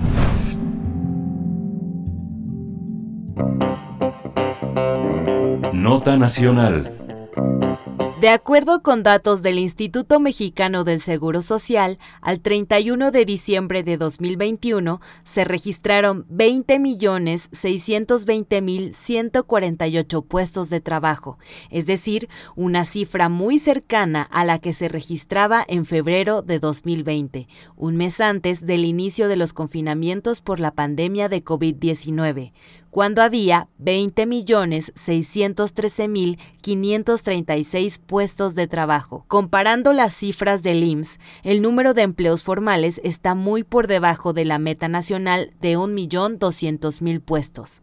Por tanto, el semáforo económico de generación de puestos de trabajo se encuentra en rojo. Esto implica que no se generaron los puestos de trabajo formal suficientes para incorporar a las personas que mes con mes se suman a la población económicamente activa. Incluso, en diciembre, el registro de empleos asegurados ante el instituto disminuyó 312.902 puestos respecto a noviembre. Cabe señalar que este fue el único mes del año en que no se registró un saldo positivo en los puestos de trabajo y la pérdida se traduce en 202.276 puestos menos para hombres y 110.526 menos para mujeres. De acuerdo con la plataforma Cómo Vamos México, únicamente ocho entidades cumplieron con su meta en impulsar el empleo. Entre las tres primeras están Quintana Roo, Baja California y Tabasco. Tendremos una conversación sobre los resultados de este indicador en la generación de empleos durante 2021. Para este, para este propósito nos acompaña a través de la línea Axel Eduardo González, investigador del área de análisis en el centro, mm, eh, en el colectivo México. ¿Cómo vamos? Te damos la bienvenida, Axel González. Gracias por estar aquí esta mañana. Buenos días. Hola, ¿qué tal? Buenos días. Un gusto saludarte y a toda tu audiencia. Gracias. Pues cuéntanos cómo se ve la situación de generación de empleo eh, que se registraron el año pasado. ¿Qué elementos tomar en consideración para hacer un contexto de lo que estamos hablando? ¿Qué elementos en consideración cuando nos encontramos todavía en medio de esta pandemia, Axel? Sí, claro, con mucho gusto. Bueno, pues como, como bien mencionaba en la introducción, estamos en un nivel muy muy similar al que se observaba en febrero de 2020, es decir, el, mes previo antes de que iniciaran las medidas de confinamiento que buscaban contener la el contagio de, de COVID-19 y em, en específico, digamos, de acuerdo con los resultados de diciembre, pues hubo una reducción considerable en este mes respecto al, al último mes, a noviembre de 2021. Aquí eh, vale la pena acotar que esta reducción que, observamos en diciembre de 2021 es, digamos, sigue un comportamiento muy específico de cómo se comporta el, empleo formal en México. Eh, históricamente, en diciembre siempre se ha observado una reducción en el, en el, en el nivel de empleo formal que observamos en nuestro país. Incluso esta reducción de 312.902 mm, puestos no es, digamos, la, la reducción más alta que hemos observado. Eh, hay, hay otros años en, en la serie del empleo formal en México donde observamos eh, mayores caídas, por ejemplo, en el año en el año 2000, en el año 2007, en el año 2008, eh, también en el año 2019, es decir, en 2018 y 2019, es decir, cuando no había un contexto de crisis eh, tan específico como el que estamos observando ahora por las medidas de confinamiento eh, del COVID-19. Eh, ¿A qué se debe esta, eh, esta reducción que, que observamos en, en, en, diciembre? Pues eh, eh, había dos hipótesis que, buscaban explicar esta parte. Una era que, que eh, muchas personas que estaban contratadas bajo un esquema eventual pues eran eh, despedidas en este mes precisamente que para evitar algunos eh, pagos de ciertas prestaciones, ¿no? Como podría ser el eh, eh, aguinaldo, eh, prima vacacional, etcétera. Entonces, eh, justo con, con la reforma de outsourcing, pues eh, se esperaba que de alguna manera se, se redujera el número de separaciones al final del año. Sin embargo, en, en el empleo formal en México existe un- una rotación laboral eh, muy importante, muy considerable. Esto, ¿A qué nos referimos con rotación laboral? Es al hecho de que cada mes eh, existe un número considerable tanto de separaciones como de contrataciones. Y digamos, la diferencia entre esta es la que nos da el número de- eh, final de el número de empleos formales que se, que se agregan eh, eh, en el país. Eh, y diciembre es justamente muy específico en el sentido de que tiene un nivel de separaciones similar o incluso por debajo del promedio al que se observa en otros meses. Entonces de ahí podemos de alguna manera estimar que eh, probablemente la caída en el empleo no se deba tanto al número de separaciones que hay en diciembre y más bien lo que estamos observando en, en, los diciembres de cada año es que hay muy pocas contrataciones. Entonces, dado que hay muy pocas contrataciones, es por eso que observamos, observamos este comportamiento histórico en la caída en el empleo general del empleo formal en este mes. Eh, para el mes de diciembre, entonces hay muy, hay muy pocas contrataciones y por eso estamos observando estas caídas en el empleo. Esta bisagra de pensar a diciembre como un punto de, de, este de fijo para terminar el análisis y no contemplar enero no no sesga mucho los estudios no esta esta idea que pues, hemos construido en Occidente de que el tiempo termina en diciembre y empieza otro el primero de enero no es falsa, es- no es, en términos de la sociología, el, est- el estudio de las ciencias sociales, no es una transición entre diciembre y enero. Hay muchos empleos temporales, justamente porque la gente entra a vender en tiendas que normalmente no venden de todo el año productos como árboles de Navidad, esferas, este, toda la decoración que implica regalos, toda la serie de regalos. ¿Esto no influye en los estudios? Sí, sí, claro. Este, este, eh, por eso justo me parecía muy importante acotar que, que es, digamos, hasta cierta manera un, un, retroceso eh, esperado y que se comporta en, en línea, digamos, con, con la dinámica estacional de la temporada. Eh, para el caso, por ejemplo, para el caso de enero, si nos vamos al análisis de enero, enero tiene un mayor número de, de separaciones que las que se observan en diciembre, pero justo en enero es también el mes donde observamos un mayor número de contrataciones. Es decir, eh, muchos de, de las personas que de alguna manera pudieron haber terminado sus contratos en, en diciembre son recontratados para el mes de enero y justo va con esta idea que señalas con, eh, con esta concepción que tenemos de, de fin e inicio de año, aunque digamos en, en, en, el, en el largo plazo no represente un cambio tan eh, significativo. Entonces, digamos, es, es parte del comportamiento estacional de la serie del empleo formal en nuestro país y digamos no esta esta reducción en el empleo no indica una una contracción en el mediano o en el largo plazo sino más bien es un comportamiento estacional.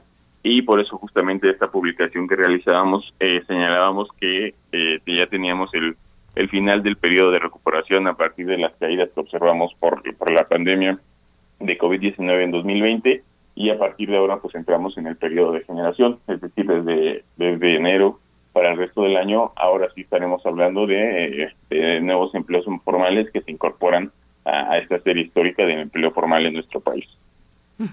Axel, eh, ¿cuál es la lectura diferenciada respecto a distintos tipos de población? Eh, por ejemplo, el de género, ¿no? Eh, esta semana Oxfam publicó publicó su informe de pobreza y desigualdad eh, 2021 y, y lo que y es lo que sabemos, ¿no? Las mujeres son somos las más afectadas en términos de empleo. La pandemia nos ha orillado a regresar a casa a mm, hacer trabajos de cuidado, a estar con los niños, a ser de maestra, de, de cocinera, en fin, y se han han truncado muchas posibilidades en la generación de empleo. ¿Cómo se ve desde el colectivo de ustedes, Axel, esta, esta cuestión diferenciada por el género y por otros elementos, también otro tipo de perfiles, digamos, que nos quieras compartir, Axel?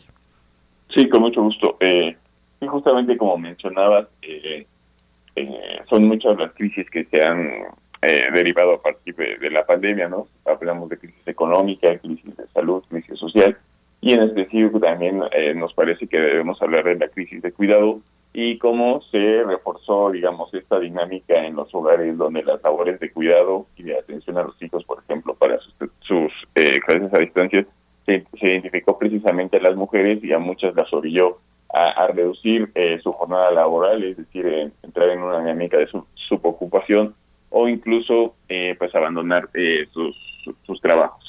En México históricamente también existe una brecha considerable laboral en, términos de participación laboral entre, entre hombres y mujeres de más del 20%, es 20 puntos porcentuales, perdón, es una de las brechas más amplias en tanto si los comparamos con otros países en Latinoamérica como los países miembros de la OCDE y justamente esta esta brecha también se aprecia en, en, la, en el empleo formal en nuestro país.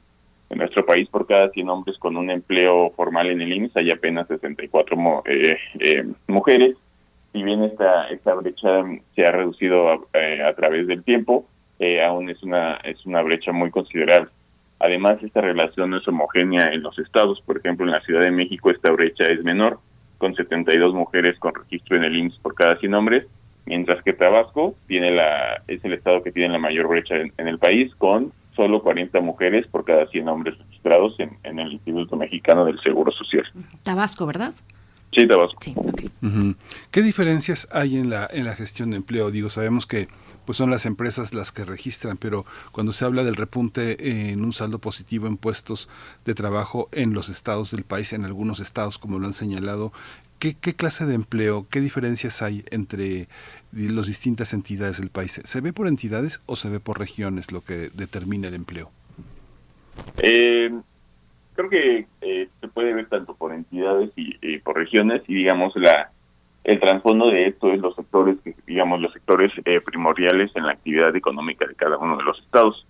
Por ejemplo, para mm, para este para para diciembre de 2021, perdón, las tres entidades con mejor desempeño fueron Quintana Roo, Baja California y trabajo en, en, respecto a generación y principalmente Quintana Roo y Baja California en la segunda mitad de 2021 pues, constantemente ocuparon esta posición. ¿Esto a qué se debe? Es simplemente, digamos, con la base de comparación que tenían respecto a 2020. Quintana Roo y Baja California fueron precisamente eh, algunos de los estados que se vieron más afectados en la pandemia, precisamente porque tienen eh, sectores, eh, uno de sus principales sectores es el turismo, y digamos los sectores relacionados a esta actividad. Entonces, eh, por las medidas de contención en 2020 fue uno de los sectores que más se vieron afectados y por tanto el, empleo cayó considerablemente tanto en Quintana Roo como en Baja California en, en el año 2020. Ahora en 2021, digamos, con este proceso de recuperación y con el fin de las medidas de contención en, en lo general, pues digamos, eh, por la por la baja base de comparación que observamos en 2020 es precisamente por lo que estos estados tienen eh, un eh, eh, observaron un desempeño eh, eh, muy considerable. Sin embargo, aún estamos con niveles muy cercanos, como, como se observa en lo general, a lo que teníamos en febrero de 2020.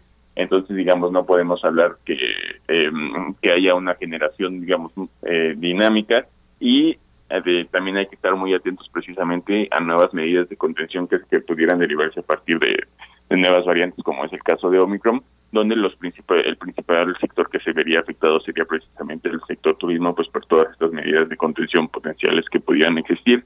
Entonces habría que estar atento a cuál es el desempeño de estos estados en, en estos primeros meses del año. Axel, me llama la atención Tabasco, que mencionabas hace un momento, pues es de los que menos ha eh, logrado reducir la, brecha de género en generación de trabajo, pero al mismo tiempo está dentro de los tres que encabezan la lista de los estados que, que cumplieron sus metas de impulsar el empleo. ¿Cómo leer la cuestión de Tabasco o de eh, algún estado en condiciones similares eh, cuanto, en cuanto a estos a estas cifras? cuéntanos un poco de esa parte. Sí, claro. Aquí también es, es, justo uno de los de los hallazgos que nos parecen eh, como más particulares, ¿no? De, que hay un repunte en la, en la generación de empleos para este estado, pero la, la brecha entre hombres o mujeres se mantiene persistentemente, pues eh, como la más amplia de nuestro país. Aquí lo que tiene también que ver mucho es, digamos, el sector donde está, eh, donde existe este dinamismo en la generación de empleo. Y Tabasco, precisamente, eh, lo que estamos observando en ese repunte es precisamente la inversión pública que ha existido en el sector energético, específicamente petróleo. Entonces, en, en este sector, como existe una sobre representación de hombres respecto a la, a la de mujeres, eh, por, por, eh, por la actividad que, que se está impulsando, pues precisamente, eh, aunque la generación de empleo esté aumentando, pues la brecha permanece de manera, digamos, en términos generales, constante a lo que hemos observado en años anteriores. Entonces, digamos, eh, tiene mucho que ver el, el, digamos, el sector que esté siendo el, digamos, la, la palanca en el, en el dinamismo de la generación de empleo en un estado para ver eh, los resultados que estamos observando.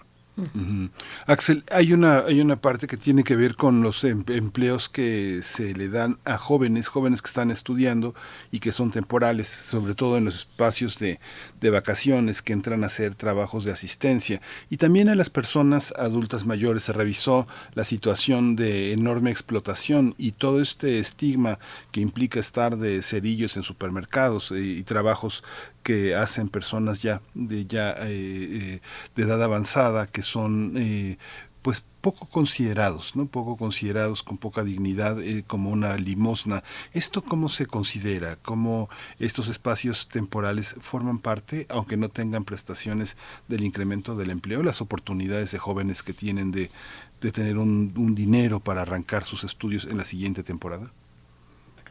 Sí, aquí eh, creo que son, eh, valdría la pena contar que creo que de, de, esos, de esas labores justamente que describes, pues son muy pocos y eso es lo problemático, los que están en una situación eh, formal, es decir, que, que su relación eh, laboral está reconocida por, por su empleador y al mismo tiempo registrada en, el Instituto Mexicano del Seguro Social o en alguno de los otros eh, eh, institutos, ¿no? Como el, el, el eh, ISTE, PMF, etcétera. Entonces, eh, la mayoría de, estas trabajadoras y trabajadores eh, eh, trabajan bajo un esquema informal que es problemático en el sentido de que no solo reciben, tienen en el, en el empleo informal, en el promedio, encontramos una percepción salarial menor a la que se encuentra en, el, en, en el mercado formal, sino que eh, también eh, esta contratación informal pues no tiene, eh, digamos, las prestaciones laborales reconocidas por la ley, ¿no? Como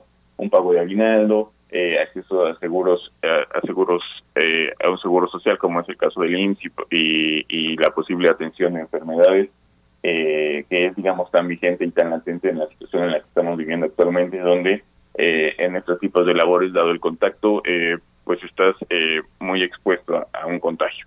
Entonces de ahí es la problemática de, de estos tipos de perfiles laborales y es digamos también de las de, de, las patas de las que coge el, el, mercado laboral mexicano, porque en nuestro país eh, más de la mitad de los trabajadores se encuentran precisamente en una en una situación informal. Para para ser específico, en el mercado laboral mexicano, eh, el el 56% de los trabajadores se encuentran en una situación informal y solo el 49 eh, eh, digamos eso es en lo general y existe también aquí una brecha entre hombres y mujeres. Para el caso de los hombres, el 49.5% de los hombres se encuentran en una situación informal, mientras que las mujeres es del 56.2%. Es decir, también una brecha de 6 puntos porcentuales. Entonces aquí también observamos nuevamente una, un, una brecha de género muy considerable. Uh. Axel, eh, adentrándonos también en la cuestión sectorial, los sectores productivos, ¿cuáles son las industrias que mejor se han recuperado, que han logrado generar emple empleos? Y si pudiéramos además agregar la cuestión del ámbito internacional y cómo impacta a esas industrias eh, que se han visto más favorecidas durante este año, Axel, ¿cómo, cómo lo ves? Sí, con mucho gusto. A nivel sectorial, eh, por ejemplo, la industria de la transformación eh, se recuperó con relativa rapidez eh, comparado con otros sectores de la economía, así como comparados con otras crisis, por ejemplo, la, la crisis financiera de 2018. Para el caso de la crisis de COVID-19, la industria de la transformación se recuperó en 10, en términos de empleo formal, se recuperó en 10 meses, y por ejemplo, en la en la crisis de 2018 lo, lo hizo en, en 28 meses. En contraste, el, el sector que le está costando más eh, esta parte de recuperación es el servicio para empresas, personas y el hogar, digamos los servicios en, en general, pues aún no recuperan el registro de puestos de trabajo ante el tras 22 meses, perdón, del choque inicial de COVID-19. Aquí también importante es, es, acotar que probablemente no veamos los niveles observados en, febrero de 2020 y no no como no porque el sector como tal eh, no se recupere, sino por digamos por por los cambios, las reformas legislativas que, existieron, en específico la reforma de outsourcing, en este la reforma de subcontratación, en este mm, justo en este sector donde se contemplaban los servicios de empleo, que justamente son estas empresas que proporcionaban eh, la subcontratación a otras empresas. Entonces, dado que eh, este régimen eh, ya, digamos, en términos generales no es posible para las actividades primordiales de una empresa, eh, estos servicios de empleo, estos, estas, estas, estas empresas ya no tendrán los niveles que tendrán en, febrero de 2020 porque solo sus servicios pueden ser contratados para actividades muy específicas secundarias a, la labor principal de una empresa. Entonces, e, es, importante acotar esto, pero en, en, en, digamos, en, en, quitando esta parte de la reforma de subcontratación, es el servicio de, de alojamiento de restaurantes, eh, digamos, una parte más pequeña del, del sector más general que platicábamos anteriormente, que sigue todavía en un proceso de recuperación, es decir, todavía no observamos los niveles eh, eh, de, de, febrero de 2020 previo a la pandemia. Y eh, justo lo que platicábamos anteriormente, estamos atentos a cuál va a ser el, desempeño de estos sectores a, a, estos primeros meses de 2022 precisamente por la posible aparición de nuevas medidas de contención, lo cual alargaría significativamente el, el periodo de recuperación para, para estos sectores. Axel, tenía, ya nos acercamos hacia el final de la conversación, pero no quería dejar eh, pasar este aspecto que la eh, eh, tenemos una secretaria de trabajo en el gobierno federal particularmente eh, eh, dedicada a acotar la, la, voracidad empresarial y a la defensa de, del trabajador en general. Ella viene de una tradición eh, laborista importante, que es la defensa de los trabajadores. ¿Crees que se genera o hay manera de medir esta confianza que tiene el sector laboral eh, para ser defendido. La, ya la cuestión de, vemos ahora cómo se van a definir la elección en los sindicatos, que van a ser, ya no son sindicatos únicos con este carácter corporativo, sino que hay una, una amplitud para pensar eh, la democracia, la democracia sindical de otras, de otras maneras y tener más eh, opciones de ser defendido ante los tribunales laborales. ¿Hay alguna manera de pensar en la confianza del sector eh, laboral en ese sentido? ¿Cómo, ¿Cómo ves, cómo vislumbras tú la visión de, del trabajo desde el gobierno federal? Sí, eh, mira, me parece que en términos, digamos, eh, específicos, la, la política laboral que se ha realizado en el, en el país, en esta administración, encontramos, me parece que encontramos puntos muy positivos. Está la recuperación en el salario en el salario mínimo, también está la reforma de la subcontratación, de la que ya hablamos un poco, y finalmente esa parte que señala respecto a la reforma laboral y cómo es la relación tripartita, es decir, eh, sindicatos, trabajadores y empleadores, ¿no? Y, y, y esta democratización que se está implementando en los sindicatos a lo largo de nuestro país. Y me parece que, digamos, tanto de forma interna y como y externa, esto se está recibiendo de forma muy positiva. De hecho, eh, si recordarán en las, en las renegociaciones del, del Tratado de Libre Comercio con Estados Unidos y, con, y Canadá, uno de los puntos que, que al final se trató con, con gran fuerza es precisamente esta democratización de los sindicatos en México, esto impulsado desde, desde la parte democrática en, del, del Partido Demócrata en, Estados Unidos, entonces en México ya, ya se han iniciado los trabajos en este sentido en la reforma laboral y digamos esta este entendimiento internacional de, libre comercio pues lo único que hizo fue reforzar digamos o tratar de, intensificar esta parte. Entonces me parece que tanto en, de forma interna como externa estos esta reestructuración que se está haciendo en el mercado laboral eh, en México está teniendo un, un apoyo general y positivo para que se siga implementando y me parece que, el trabajo que se está realizando en ese sentido desde la Secretaría del Trabajo a partir de la Secretaría Luis Alcalde es muy positivo lo que hemos observado estos ya casi cuatro años en, esta administración. Axel, ya para despedirnos, una última cuestión que no me quiero quedar eh, guardada y, preguntarte eh, en términos de lo internacional, cómo ha impactado o qué elementos eh, tienen ustedes con respecto a la crisis global en la cadena de suministros. ¿Cómo, cómo ha impactado esta crisis de abastecimiento que, se dio profundamente hacia finales del año pasado en, pues en la cuestión de los empleos en México? ¿Hay una relación o, o, estoy, digamos, fuera de lugar con esta cuestión? Cuéntanos tú. No, claro que, hay una relación y digo, cuando hemos hablado en, otros espacios sobre cuál ha sido el impacto de, de, esta mm, de esta crisis en términos de, las cadenas de suministro, pues em, hemos hablado mucho de cómo se esta crisis se ha transicionado en ser, digamos, eh, una de las principales eh, causas de los niveles de inflación que estamos viendo a nivel mundial. Eh, en, países como, Estados Unidos y México, pues tenemos una inflación anual cerca, eh, un poco arriba del 7%. Y eh, esto, eh, digamos, trasladándolo un poco hacia el empleo, para el caso de Estados Unidos observamos que, en el caso de ese país hay, hay, ciertos sectores que aún no se recuperan y justamente estos, digamos, esta escasez de empleo lo que hace es precisamente poner más presiones a la cadena de suministro para que para que para que esos cuellos eh, de botella se hagan se intensifiquen un poco. Entonces eh, estas variables eh, me parece que van a estar muy muy relacionadas en digamos cuál es el desempeño de, nuestra economía y de la economía global para para 2022 en términos de de cuánto tardamos en recuperarlo un nivel de inflación que se encuentre por la tasa de objetivo de Banxico y cómo podría, eh, digamos, esta escasez en ciertos sectores en, en, algunos países en las cadenas de suministro impactar en el nivel de empleo, en digamos, en, en, otros sectores o en otros países, ¿no? Si, si ciertas partes de las cadenas de suministro se encuentran en situación de escasez de empleo, pues eh, se traducirán precisamente en una en, en una menor demanda de empleo en, en, otras partes de las cadenas de suministro, no por ejemplo para el caso de nuestro país, que podría ser en el sector eh, automotriz, que, se las vio duras para el caso en, en el año 2021. Entonces creo que, que son eh, indicadores que van a estar muy relacionados y que son indicadores a los que hay que estar muy atentos para entender cuál es, cuál es la dinámica en la que se encuentra nuestra economía y la economía global en general. Pues Axel Eduardo González, investigador del colectivo México, ¿cómo vamos? Muchas gracias por esta amplitud de registros que, que nos ayudan a entender, además el reporte que ustedes han realizado con el trabajo de investigación. Les agradecemos muchísimo que, que lo compartan con nuestra comunidad universitaria.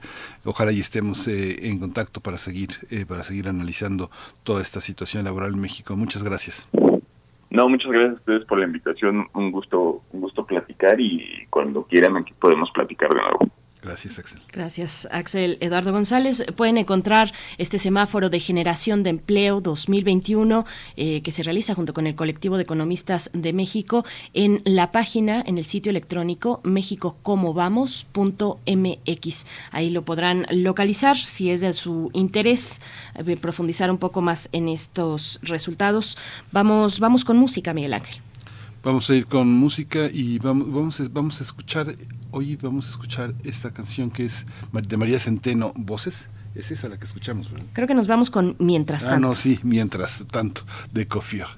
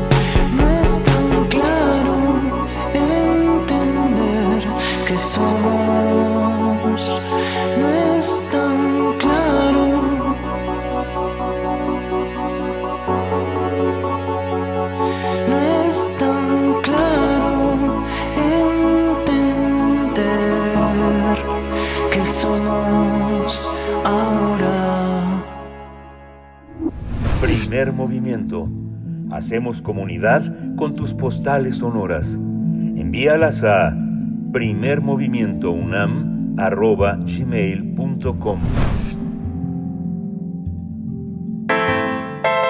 Nota Internacional Continúa la tensión entre Rusia y Occidente tras la supuesta amenaza rusa de querer invadir el territorio ucraniano. Para intentar resolver diplomáticamente las tensiones, el secretario de Estado estadounidense, Anthony Blinken, se reunirá con su homólogo ruso, Sergei Lavrov. La cita está programada para este viernes en Suiza, debido a que Blinken aprovechará su viaje a Europa para reiterar el compromiso de su país en la protección de la soberanía de Ucrania.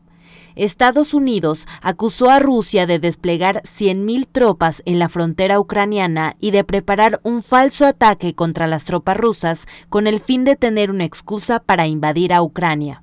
Hasta el momento, Vladimir Putin ha negado la acusación y reafirmó su derecho a desplegar sus tropas donde quiera, si se trata de su propio territorio, mientras que el presidente de Estados Unidos, Joe Biden, advirtió que si Rusia invade Ucrania, Moscú pagará un alto precio por ello, incluido un alto costo humano y un severo daño a su economía. Desde la caída de la Unión Soviética, 14 países que forman parte de la esfera de influencia de Moscú han decidido integrarse a la OTAN. Frente a ello, Kremlin intenta evitar la expansión del acuerdo militar atlántico sobre lo que considera su patio delantero. Así que para Rusia, una desescalada solo es posible si los países occidentales se comprometen a que no seguirán ampliando su alianza con la inclusión de Ucrania y Georgia. Vamos a conversar esta, esta mañana eh, sobre este tema con eh, Damaso Morales Ramírez, el coordinador del Centro de Estudios Europeos de la Facultad de Ciencias Políticas y Sociales de la UNAM. Le doy la bienvenida. Buenos días, estimado Damaso Morales. Buen año. Muy buenos días. Gusto en saludarlos nuevamente. Muchas placer. gracias, Damaso. Eh, Estados Unidos insiste en convertirse en el campeón de la, de, de la, de la democracia en el mundo. Cuéntanos cómo, cómo, eh, eh, se, cómo se aporta este nuevo elemento a la situación ucraniana. Sí, sin lugar a dudas, eh, como bien lo apuntaron en la nota, eh, después de la caída del bloque eh, este, soviético, en efecto hubo una operación pues bastante rápida de inclusión de varios de estos países que conformaban aquel bloque en la OTAN. Y esto como una estrategia precisamente para poder garantizar la soberanía de estos países. Si bien uno de los argumentos del propio Putin es que eh, la ex URSS, la Unión Soviética, concedió, digamos, eh, que, que estos países fueran finalmente repúblicas libres con la idea de que no fueran incluidos en algún mecanismo militar que pusiera en riesgo la propia seguridad ahora ya de Rusia. Eso es uno de los argumentos que evidentemente está poniendo sobre la mesa Vladimir Putin de que Occidente no cumplió precisamente con esos acuerdos de Minsk que datan desde el año principios de los años 90. Y por otro lado, eh, Ucrania, pues evidentemente es frontera inmediata a Rusia y esto eh, pone una alerta también desde la óptica rusa respecto a, a la seguridad de, de este país y las, las élites, las clases militares, algunos analistas este, rusos precisamente pues han eh, puesto a Putin en alerta y también presionándolo en el sentido de que evidentemente sería un, un peligro de que Ucrania ingresara a, la OTAN y, y, que esto pues evidentemente poner tropas, ejercicios militares y también de los propios Estados Unidos en ese país evidentemente sería un, un gran peligro para la seguridad rusa. Maestro Damaso Morales, eh, buenos días. Le saluda Berenice Camacho. ¿Cómo se ve la incursión, la participación de los Estados Unidos ya más recientemente en, estas, eh, pues en estos últimos días, las declaraciones del presidente de los Estados Unidos, Joe Biden, y esta posible, bueno, esta reunión que tendrán entre homólogos de eh, las relaciones, pues exteriores entre Anthony Blinken y su homólogo de Rusia? ¿Cómo cómo se ve esta presencia de los Estados Unidos ahora con con Biden? Sí, hay que tomar en cuenta la reunión que hubo en Ginebra la semana pasada, precisamente entre la OTAN, eh, Ucrania, Rusia y la OCE, que es la Organización para la Seguridad y la Cooperación en Europa, y que finalmente pues fue totalmente fallida por estos argumentos que ya había comentado eh, hace unos minutos, en la que por parte de los Estados Unidos pues establece que cada país es soberano de integrarse a los organismos internacionales que más le convenga. Y evidentemente esto incluye a la propia OTAN de que Ucrania pueda hacerlo, pero ya explicamos cuál es la posición rusa. En este sentido, que ya se sabía que esta plática iba a ser un fracaso, evidentemente, eh, digamos, estos esfuerzos diplomáticos continúan. Y es ahí precisamente la visita del secretario de Estado norteamericano, Anthony Blinken, este, a Ucrania y el encuentro que precisamente va a tener mañana con su homólogo Sergei Lavrov. Aquí también lo que tenemos que, tomar en cuenta, eh, efectivamente, quizá en las últimas 48 horas, en los últimos dos, tres días, quizá, este, ha sido un cambio en la narrativa norteamericana en el sentido de la posibilidad o probabilidad de que Putin sí lleve a cabo algún tipo de intervención militar. Hay varias lecturas en este sentido que van desde simple y sencillamente mostrar el músculo como una carta de negociación y, poder imponer eh, su visión, lo cual evidentemente no va a suceder o no lo van a aceptar los países, digamos, occidentales. La otra es de que pudiera, eh, digamos, hacer una intervención disfrazada sin insignias del ejército o simplemente dar algún tipo de entrenamiento, asesoría, armas. Esto, digamos, abre un amplio abanico, pero lo que sí también es cierto es la expresión del propio secretario de Estado, Anthony Blinken, en el sentido de que Rusia pudiera duplicar incluso la presencia de sus tropas en la frontera con, con Ucrania. Ahorita ya se habla de 140 mil, quizás 150 mil este, tropas, y también llama la atención eh, eh, eh, también algunos comentarios de Anthony Blinken en el sentido de que pudiera haber una intervención militar pues en el futuro cercano, cosa que ayer en la conferencia de prensa de del propio presidente Joe Biden con motivo de su primer año digamos en el gobierno este también fue cuestionado y comentó de que él pensaba y veía probable una posible invasión eh, en el futuro también cercano por parte de Putin, precisamente Ucrania, a lo cual se suma este último movimiento y envío de tropas a Bielorrusia, que sabemos es un, un país totalmente aliado de Rusia, y que tiene frontera eh, en el norte, con el norte de Ucrania. Entonces, evidentemente, este escenario eh, se complejiza aún más y llama la atención y también, por supuesto, suben las tensiones internacionales. Damaso, hay, una, hay un aspecto, tal vez no tengo la película completa, pero no solo México tiene problemas con Estados Unidos en torno a la producción, distribución, importación de armas. Hay muchos escenarios en el mundo y Estados Unidos, el gobierno de Biden, ha aceptado discutir esos temas. En el caso de Centroamérica y parte de parte de, Sudamérica el tráfico de armas. Esto pasa también eh, tiene una imagen tiene una repercusión en la imagen nacionalista que los estadounidenses tienen de su derecho a la aportación de armas esta enmienda que tanto ha defendido Trump y que ha sido un material que ahora ha utilizado para atacar a, Biden y calificar también al gobierno de blando. Esta, estas estrategias, esta amenaza tan directa de que Rusia la puede pagar cara si, si, si en Ucrania, ¿no forma parte también de una cuestión mercadotécnica, ideológica, nacionalista con la que Biden se afirma en ciertos sectores conservadores de los Estados Unidos? Damaso. Sin lugar a dudas, pero también hay que eh, tomar en cuenta las críticas acérrimas que ha tenido Biden por parte del sector de los conservadores, también por supuesto los republicanos, en el tema precisamente eh, de Ucrania, de que lo han visto timorato, lo han visto eh, tímido, sin, sin fuerza, sin un discurso duro, y también acusándolo de tener una posición más reactiva que activa, eh, en el sentido de no tener una presencia militar norteamericana más clara, más fuerte y más contundente que mande un mensaje definitivo a, a Putin. Este, y esto, evidentemente, eh, el propio Biden ha sido pues bastante cauteloso en el discurso con, con estas amenazas, pues particularmente económicas que tampoco sabemos cuáles son con estas amenazas de que se pagará un alto costo y se va a arrepentir Putin, pero tampoco ha definido cuáles son y evidentemente eh, esto pues en la lectura de, Vladimir Putin pues eh, pudiera de alguna manera pues no lo amedrentra, no no no le causa digamos algún temor.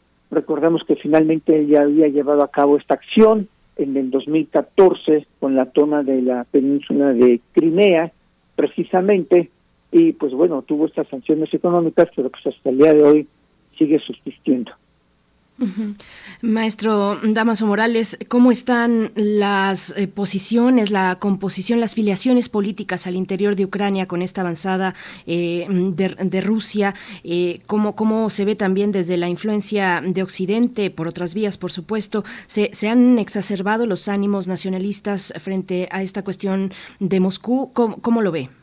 Sin lugar a dudas, desde que fue precisamente esta toma de, la, de Crimea, en el 2014, el propio país ucraniano ha fortalecido bastante esta visión nacionalista precisamente para poder como combatir no estos ánimos rusos y evidentemente fortaleciendo su lengua, su identidad, su historia, su cultura, sus valores.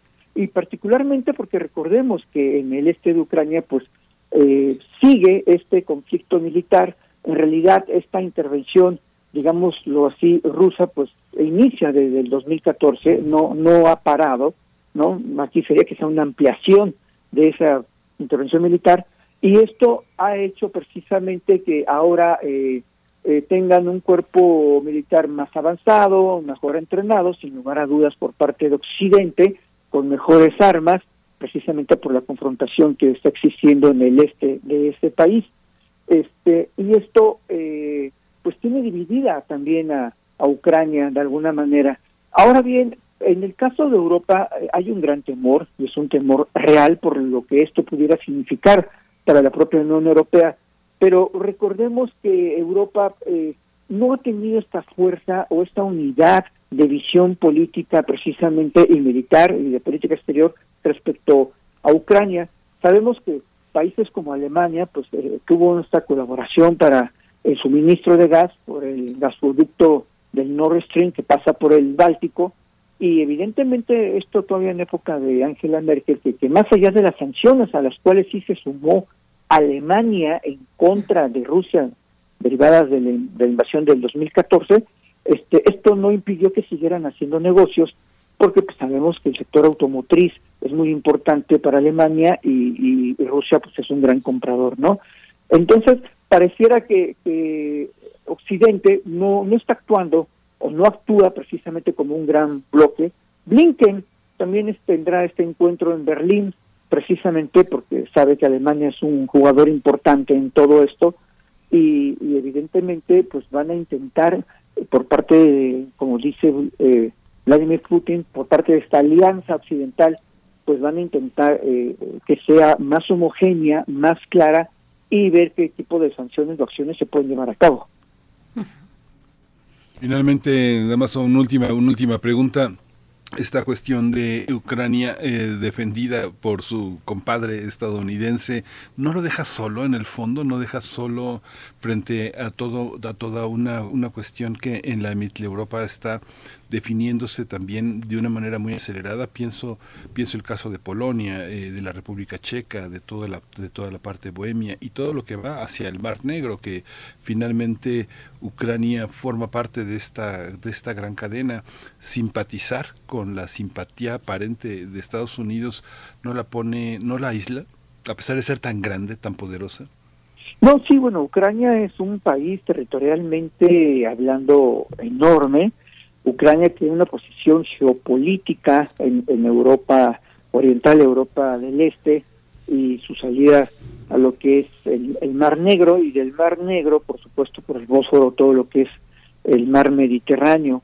Y es precisamente por esta importancia geopolítica y su proximidad, su proximidad a, a Rusia, que se convierte en un país particularmente importante para la geopolítica y la seguridad rusas. Además de que hay historias comunes fundacionales eh, tan de Ucrania y de Rusia, fundacionales acerca precisamente del pueblo ruso, el Rus Kiev o el Rus Kiev, y, es- y- y hay estas historias comunes. Por ello es de que eh, Ucrania, podríamos decirlo de manera, eh, pues se, co- se cueste de manera diferente, ¿no?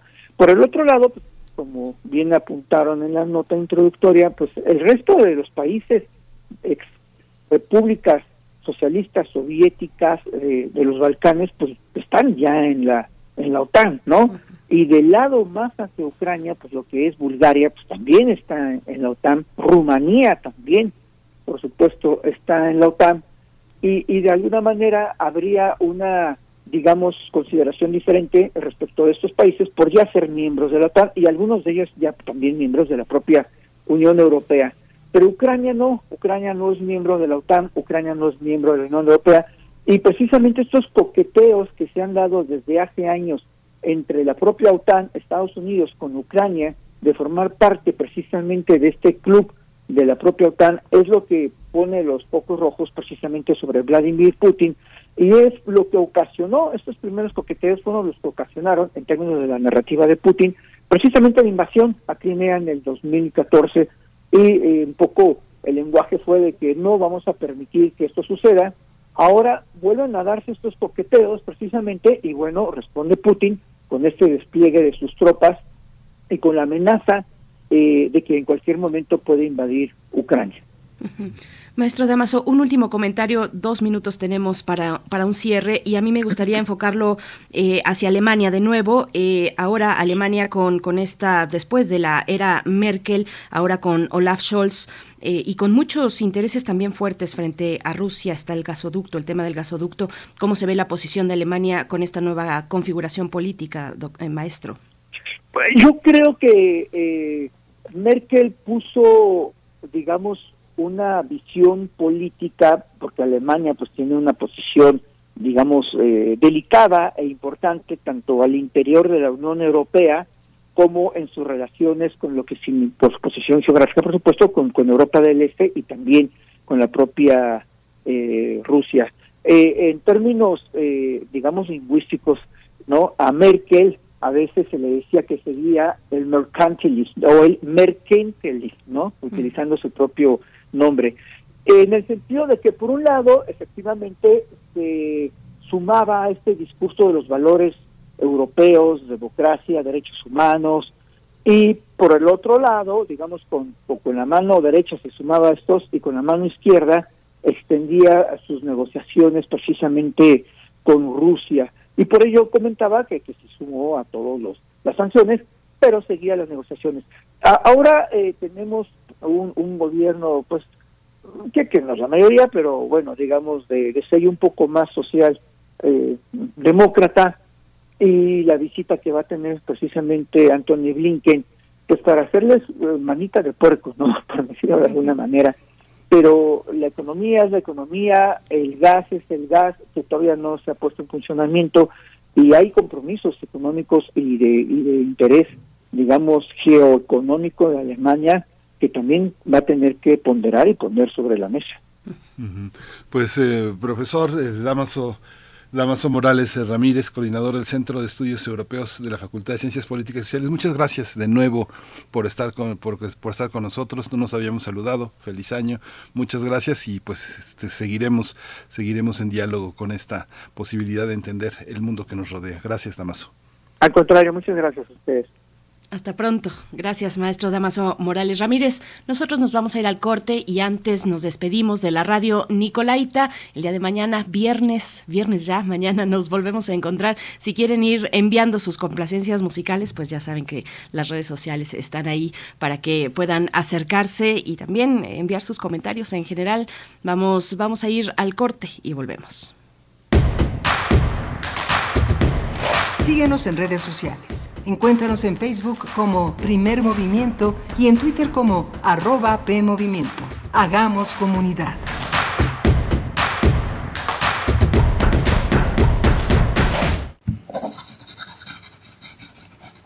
Un libro no termina con el punto final. No es solo la escritura y la corrección.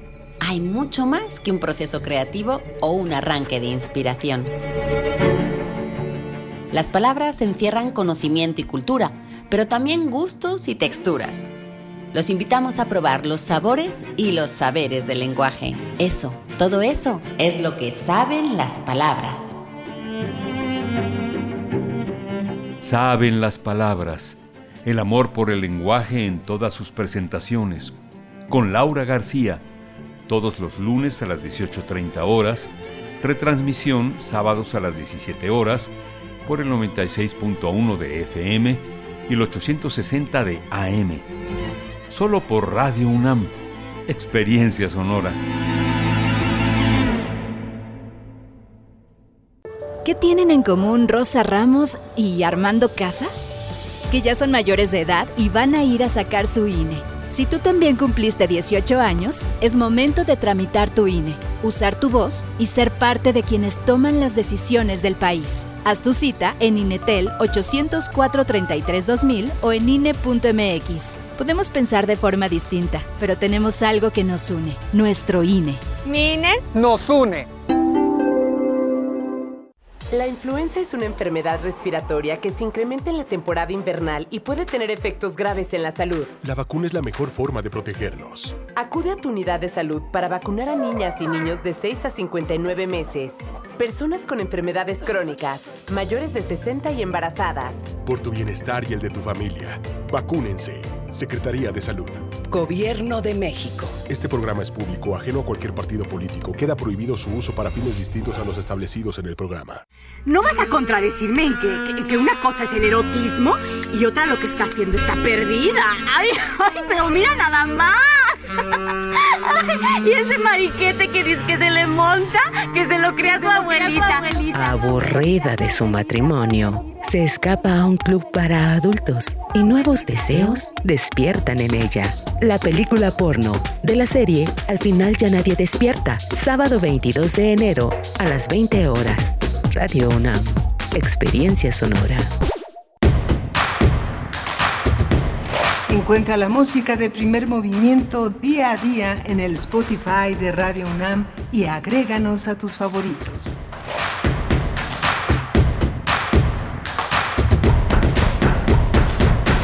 Buenos días, estamos de vuelta en primer movimiento, el espacio matutino de Radio UNAM, en esta emisión de jueves 20 de enero. Bueno, ya se está yendo rapidísimo este primer mes del año 2022. Son las nueve con tres minutos de la mañana. Saludamos a quienes se encuentran en cabina, en cabina, pues ahí al pie del cañón, a pesar de, eh, bueno, con muchas, con todas las medidas de, seguridad, por supuesto, de, salud, eh, pero finalmente ahí con esta importancia de tener la presencia frente a la consola se encuentra Socorro Montes, también está Violeta Berber en la asistencia de producción, Frida Saldívar con un poco más de distancia en la producción ejecutiva. Y esperamos que también nuestra compañera Tamara Quiroz esté comiéndose una rebanada de pastel o consintiéndose mucho en este que es su cumpleaños, si quieren enviarle por ahí saludos en redes sociales eh, a nuestra querida compañera Tamara Quiroz que cumple años en esta en este día, en este día 20 de enero, mi compañero Miguel Ángel Quemain en la voz, en los micrófonos y en las reflexiones también que se van eh, guiando en este espacio. Miguel Ángel, buenos días. Hola Berenice, buenos días a todos los que se incorporan desde las 9 de la mañana aquí a este espacio de primer movimiento, desde los que nos acompañan también desde la primera hora, desde las 7 de la mañana y están vinculados a primer movimiento, la gente que se queda desde Chihuahua, desde Morelia, Michoacán, que también se han aficionado a ese espacio después de la hora en la que nos conectamos, no se quedan, mucha gente no se queda en la programación local, sino que nos acompaña en esta red universitaria en la que tejemos eh, muchas, muchas, muchas eh, complicidades y comunidad, sobre todo comunidad en este colectivo.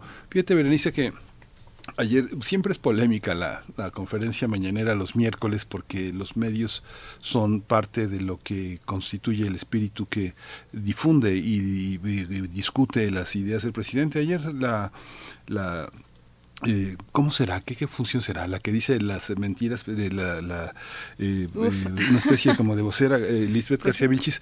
Es interesante, es interesante ver toda la cantidad de insultos que le, que le profieren. Muchos de ellos son muy, muy machistas, muy discriminatorios. Realmente este es lo peor de lo peor de las expresiones. Eh, que tratan, tratan de ser cómicas, ingeniosas contra ella. Es interesante la convocatoria que hizo ayer. Yo no sé cómo lo, cómo lo, lo observas de pedirle a la ciudadanía que observe a los medios. Esa pregunta va ligada con una pregunta que hizo una reportera que le planteó al presidente sobre si no la estigmatización o la señalamiento a periodistas aumentaba la violencia contra ellos. López Obrador señaló que no hay ninguna evidencia de que esto sea así. Hay una parte que tiene que ver con muchos grupos delictivos que están acostumbrados a que los periodistas acepten que su silencio sea comprado, que tengan un precio y que formen parte de la corrupción. Cuando los periodistas se niegan,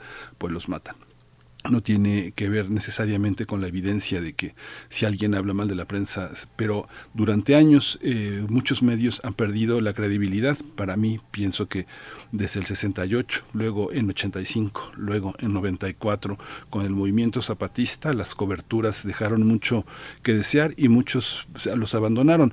Pero la petición de que se les envíen ese análisis, pues eh, yo creo que valdría la pena negociar con esta postura que tuvimos, tú recordarás, de establecer esta cuestión del verificado, verificar la información, combatir las fake news, no es una cuestión necesariamente de la ciudadanía, se requieren como ciertos instrumentos, cierta es, capacidad, este, estudiar la cuestión, tener herramientas metodológicas, conceptuales para hacerlo, aunque hay cosas muy evidentes que la ciudadanía, como dice el presidente, no se las traga, ¿no? que hay cosas que evidentemente no, no se comparten. ¿Tú qué piensas? Bueno, me, agarras un poco en curva porque precisamente el día de ayer no vi la conferencia matutina ah. y te voy a decir por qué. Porque me quedé viendo, en realidad iba yo con toda la intención de ver la conferencia matutina, pero me quedé viendo, viendo Momentum, eh, este esfuerzo entre pie de página y mm. eh, rompeviento. Rompeviento TV, precisamente porque tuvieron al subsecretario de Salud López Gatel hablando, muy interesante, ¿eh? si pueden ir, eh, vean en, redes sociales, en, YouTube, en el canal de YouTube de Momentum, esta eh, charla que tuvieron con López Gatel, donde hablaba de, entre muchas otras cosas, por supuesto, la cuestión técnica y, este, y epidemiológica, la pandemia, pero también López Gatel hacía em, un hacía memoria, un recuento de lo que fue para él participar también en el año 2009 con el gobierno de Felipe Calderón en esta pues en esta epidemia de la gripe AH1N1, donde él también participó, y cómo en términos de comunicación, que es un poco de lo que estamos también hablando, Miguel Ángel, en términos de comunicación, cómo pues hubo un sesgo, él hablaba de una verdadera pesadilla, eh, toda la información que se eh, originaba desde los cuerpos técnicos y médicos para hacer frente a esa epidemia, pues toda tenía que pasar por eh, pues los ojos de la oficina presidencial y, fue muy interesante, ¿verdad? Eh, si pueden acudir a esa a, esa entrevista del día de ayer, háganlo, vale muchísimo la pena, que tiene que ver con la comunicación, con la información en tiempos precisamente de crisis sanitaria, Miguel Ángel, donde por supuesto la formación, las herramientas, en este caso de periodistas, eh, de medios de comunicación es importante y también hay una cuestión ahí de, de cierta sensibilidad, eh, que esa pues supongo se va ejerciendo o ejercitando con el tiempo un músculo de sensibilidad ante las cuestiones que que, pues tan, tan complejas y críticas para la población en términos de información, Miguel Ángel. Sí, justamente uno observa cómo estos sesgos, esta pesadilla que describía ayer López Gatel en este programa, eh, en este programa de Momentum, ha formado parte de algo que él ha señalado con, con mucha precisión y que está en las redes sociales.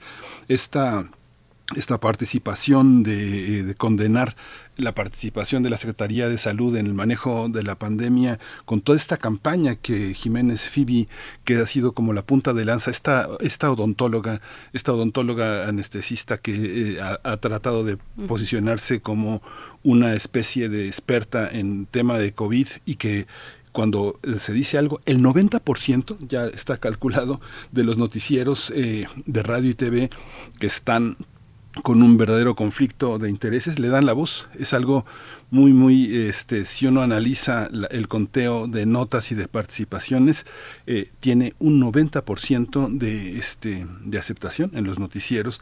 Claro, digamos que este, pensamos en todos los noticieros que están en favor de esta, de esta visión. No sé, está desde Ricardo Rocha hasta Susana Oresti, todos, este, ah, por supuesto, Adela Micha, ¿no? Todo este tipo de, de comunicadores que son realmente voceros de una, de una manera de pensar que se opone eh, estrictamente a la cuarta transformación.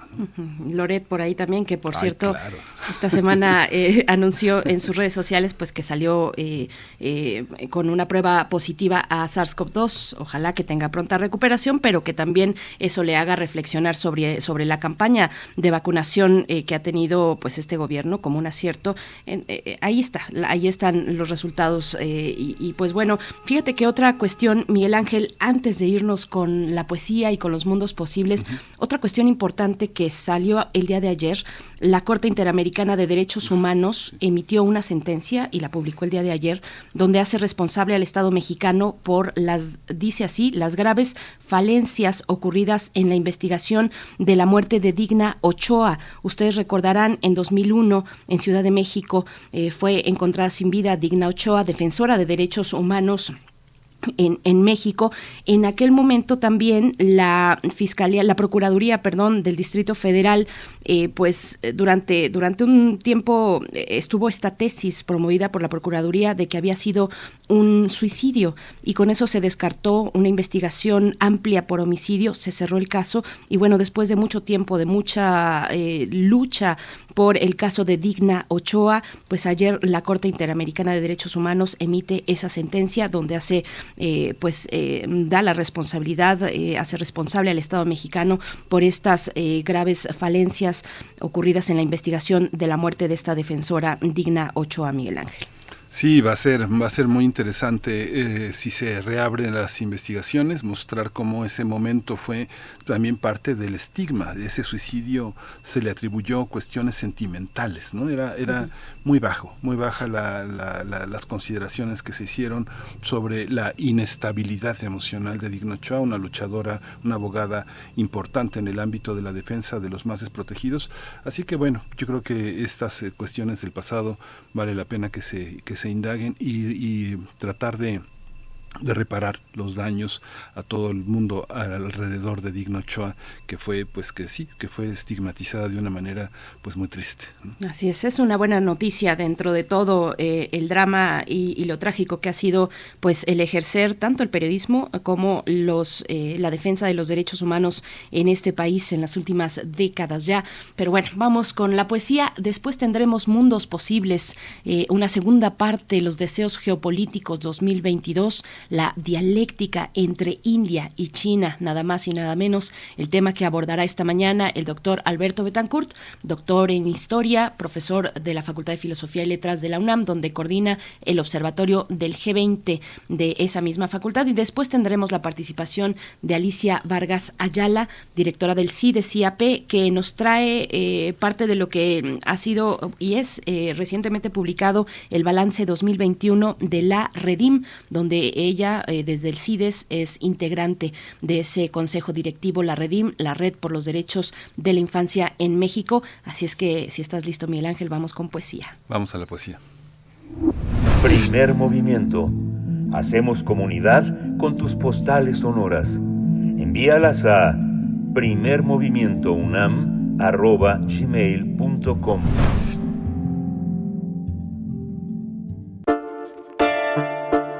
Es hora de Poesía Necesaria.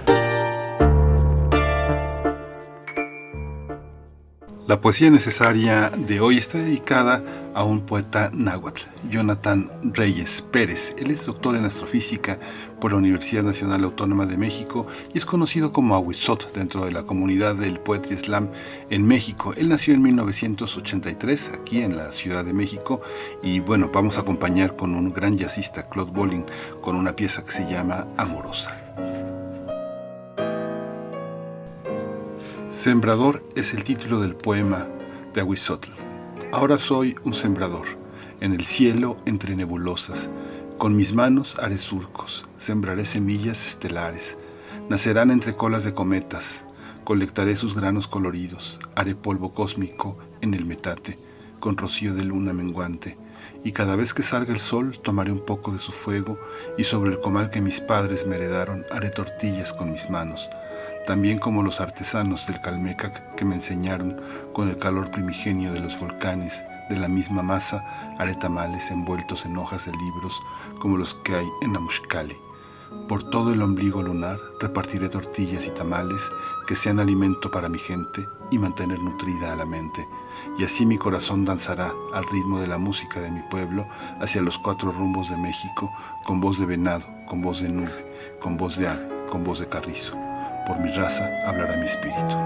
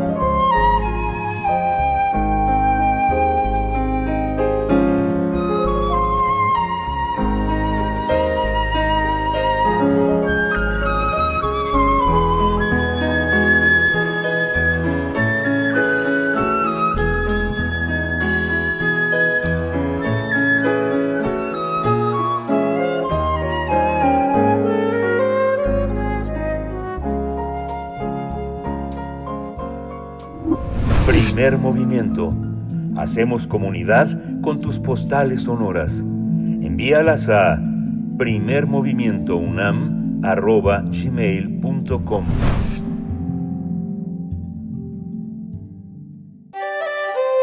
Mundos posibles. Damos la bienvenida al doctor Alberto Betancourt. Ya se encuentra en la línea. Él es doctor en historia y profesor en la Facultad de Filosofía y Letras de esta casa de estudios para hablar de los deseos geopolíticos 2022, la dialéctica entre India y China, dos gigantes de Oriente, en dos gigantes de Asia. Doctor Alberto Betancourt, ¿cómo te encuentras? Buenos días. Berenice, muy buenos días, Miguel Ángel, queridos amigos que hacen comunidad con nosotros. Qué Buenos días, gusto Alberto. saludarlos de nuevo. Un abrazo muy afectuoso para nuestras compañeras Miriam y Frida. Claro que sí, que, que vayan en, en buena recuperación y, y bueno, y a todos también en la audiencia, los que tengan por ahí algún padecimiento o directamente pues algún contagio con esta eh, muy pegajosa variante Omicron. Te deseamos también muy buena salud, Alberto Betancourt. Cuéntanos cómo empezamos con esta que tal vez sería una segunda parte de la entrega de la semana pasada. Así es, Berenice, muchísimas gracias por tu sugerencia la semana pasada. Eh, qué bueno que, que propusiste que no se nos quedaran eh, pendientes estos eh, dos enormes países y vamos a, a continuar con este ejercicio de repasar lo que hicieron en los días previos y posteriores a Navidad y Año Nuevo eh, los presidentes Joe Biden, Vladimir Putin, eh, Xi Jinping y Narendra Modi. Y hoy pues vamos a abordar el caso de, de India y China. Yo diría que las relaciones entre estos dos países son determinantes en la configuración del mundo contemporáneo y oscilan entre un conflicto que incluye desde estas legendarias escaramuzas militares que han incluso llegado a, a confrontaciones a mano a mano limpia, pero también un creciente intercambio de inversiones y comercio que creció de manera espectacular el año pasado y pues a estas ya de por sí muy intrincadas relaciones bilaterales pues habría que sumar el hecho de que eh, las complica aún más eh, las ambiguas relaciones que ambos países tienen con Estados Unidos y Rusia. Entonces, Berenice, si te parece bien, pues creo que podríamos, Miguel Ángel, creo que podríamos eh, entrarle al asunto y comenzar con lo que ha planteado Xi Jinping. Adelante, por favor. Pues quisiera hablar un poco del, del acoso estadounidense sobre China. El 28 de diciembre pasado, el secretario de Estado de los Estados Unidos, Anthony Blinken, ofreció su última conferencia de prensa del año y en ella dijo, el mundo no se organiza solo. Esto lo afirmó al regresar de una gira por el sudeste asiático en la que estuvo tratando de realizar algunas operaciones diplomáticas muy importantes para la estrategia militar y económica de los Estados Unidos. Y el secretario de Estado eh, añadió, la presencia estadounidense es requisito. Y ahora, pues gracias a la actividad diplomática que hemos desplegado, dijo, estamos más cerca de nuestros aliados y estamos más fuertes para enfrentar a China. Para enfrentar a China y sus intentos de cambiar las reglas del mundo. Y nosotros tenemos que recordar que el 24 de septiembre pasado, del año 2021, nació una alianza militar muy importante, trascendental, durante una cumbre en la que estuvieron reunidos el primer ministro de India, Narendra Modi, el primer ministro de Japón, Suga Yoshihide, el presidente de Australia, Scott Morrison, y el presidente Joe Biden.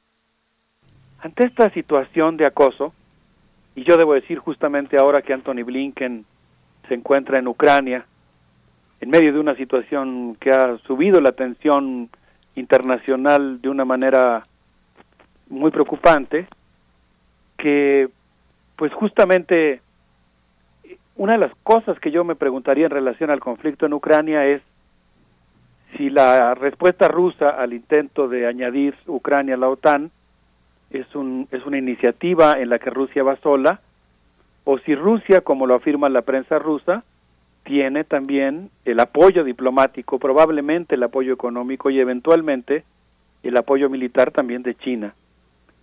En este contexto complicado, regresando a la conferencia de prensa que dio el jefe, el, el, secretario de Estado Anthony Blinken, el pasado 24 de diciembre, yo quisiera comentar la respuesta que dio el embajador de la República Popular China en Washington, Xin Gang, quien dijo, esta no es la Guerra Fría, China no es la Unión Soviética y Estados Unidos no es el que era hace 30 años. En un discurso anterior, el embajador chino en Estados Unidos había dicho, Estados Unidos debe estudiar a Confucio, debe hacerlo para tener el corazón recto, para refinar el alma, para gobernar bien a su familia y para generar un mundo armonioso. Y pues la verdad es que eh, el contexto en el que estamos viviendo y particularmente la situación de China es muy delicada. Debemos recordar que ese mismo día, perdón, no, no ese mismo día, yo hablaba del 28 de diciembre, cuatro días antes, el 24 de diciembre, Fumio Kishida, el primer ministro de Japón, aprobó el presupuesto militar más alto de ese país desde la Segunda Guerra Mundial. Los objetivos de ese presupuesto son la proyección regional, estar listo para golpear objetivos profundos en China y Corea del Norte y cortar el flujo marítimo de la región. Según Wei Dong-shu, un experto militar chino, la ultraderecha japonesa aseguró o intenta asegurar con esa medida su lugar en la alianza Indo-Pacífica. Este mismo especialista, Wei Dong-shu, afirmó que China no debe bajar la guardia, debe recordar Pearl Harbor, dijo. Y según la agencia Kyodo News, el portaaviones chino Liaoning regresó al mar del sur de China. De tal manera que pues estamos ante una situación realmente muy delicada y en este contexto pues yo quisiera mencionar una entrevista que publica el diario Global Times en relación a las actividades que desarrollaron en los últimos días del año el presidente Joe Biden y el presidente Xi Jinping. Eh, Robert Kuhn plantea que pues realmente el presidente Joe Biden necesita preguntarse qué tanto quiere presionar a China. Y pues en ese sentido, dice Robert Kuhn, es urgente advertir que en este momento cada una de las partes, China y Estados Unidos, piensa que está respondiendo respectivamente a los movimientos del otro. Y en ese sentido, dijo el especialista, urge detener la caída libre de las relaciones sino-estadounidense. Ambos países, Estados Unidos y China, quieren expandir su poder más allá de sus fronteras y cada parte piensa que está reaccionando a los movimientos del otro. Y él dio un dato que a mí me pareció muy importante. Más del 70% de la población de ambos países tiene una percepción muy negativa e incluso amenazante del otro país. En ese contexto, pues es sin lugar a dudas necesario aplicar barras de grafito a la atención, al estado de ánimo y pues poner todo el oficio diplomático para desactivar un conflicto de esa naturaleza. Sin embargo, dijo Robert Kuhn, en ambos países hay fuerzas internas que empujan a la cooperación y al conflicto. Viven una suerte de neurosis en su relación bilateral estos países. Eh, él se refiere a que existen muchos empresarios estadounidenses que son adictos a los negocios con China, mientras otros pues ven a ese gigante como, como la peor amenaza.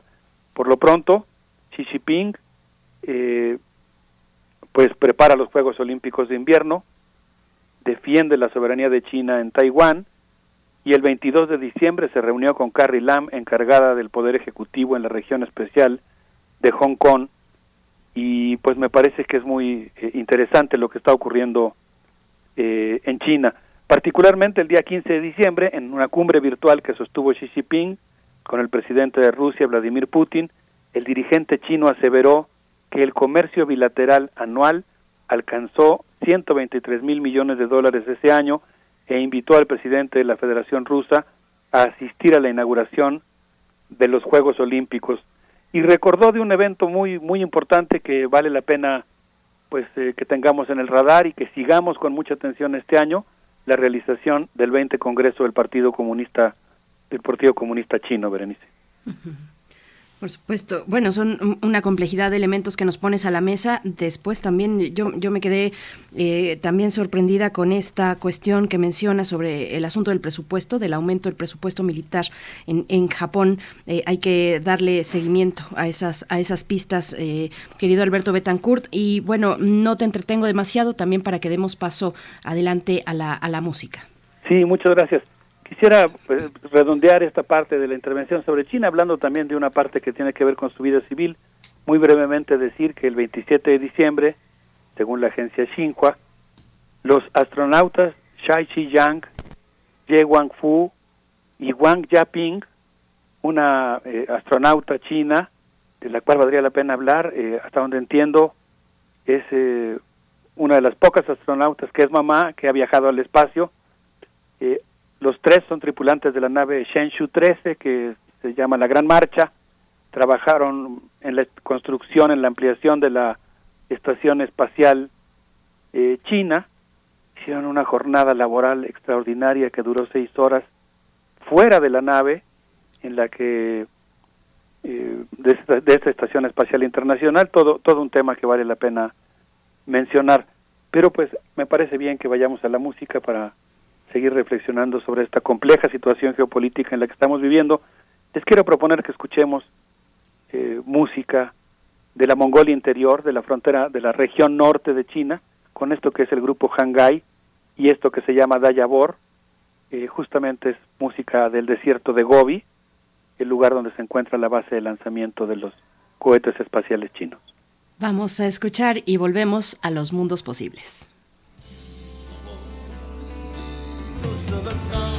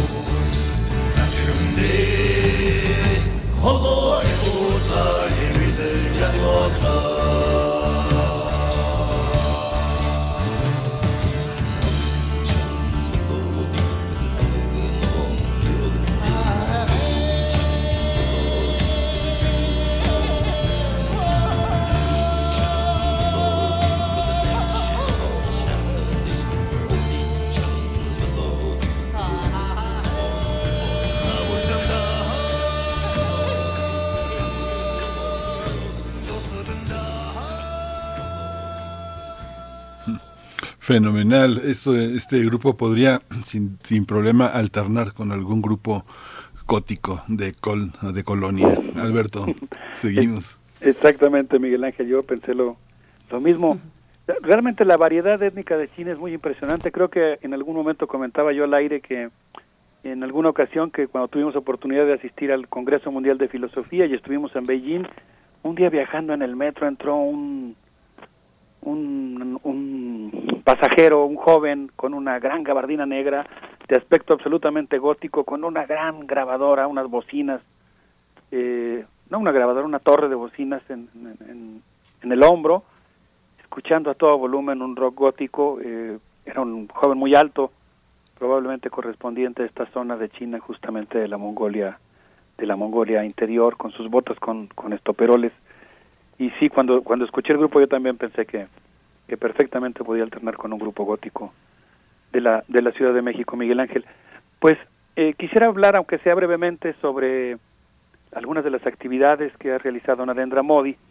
Yo quisiera decir que el 11 de enero Jan Pisaki, la vocera de la Casa Blanca, informó en ese histórico edificio que según, bueno, esto lo, lo digo retomando una nota del diario The Hindu, eh, en esta conferencia de prensa la vocera de la Casa Blanca dijo que en septiembre Modi y Joe Biden habían acordado luchar juntos contra la pandemia y consolidar la alianza cuadrilateral de la que he hecho eh, mención hace un momento, formada por Australia, Japón, India y Estados Unidos, y dijo que el acuerdo mejorará el intercambio de información, la logística y la interoperabilidad de los ejércitos, la cooperación industrial militar, la lucha contra el terrorismo y la vigilancia contra el talibán, un tema que le preocupa particularmente a India y al primer ministro Narendra Modi.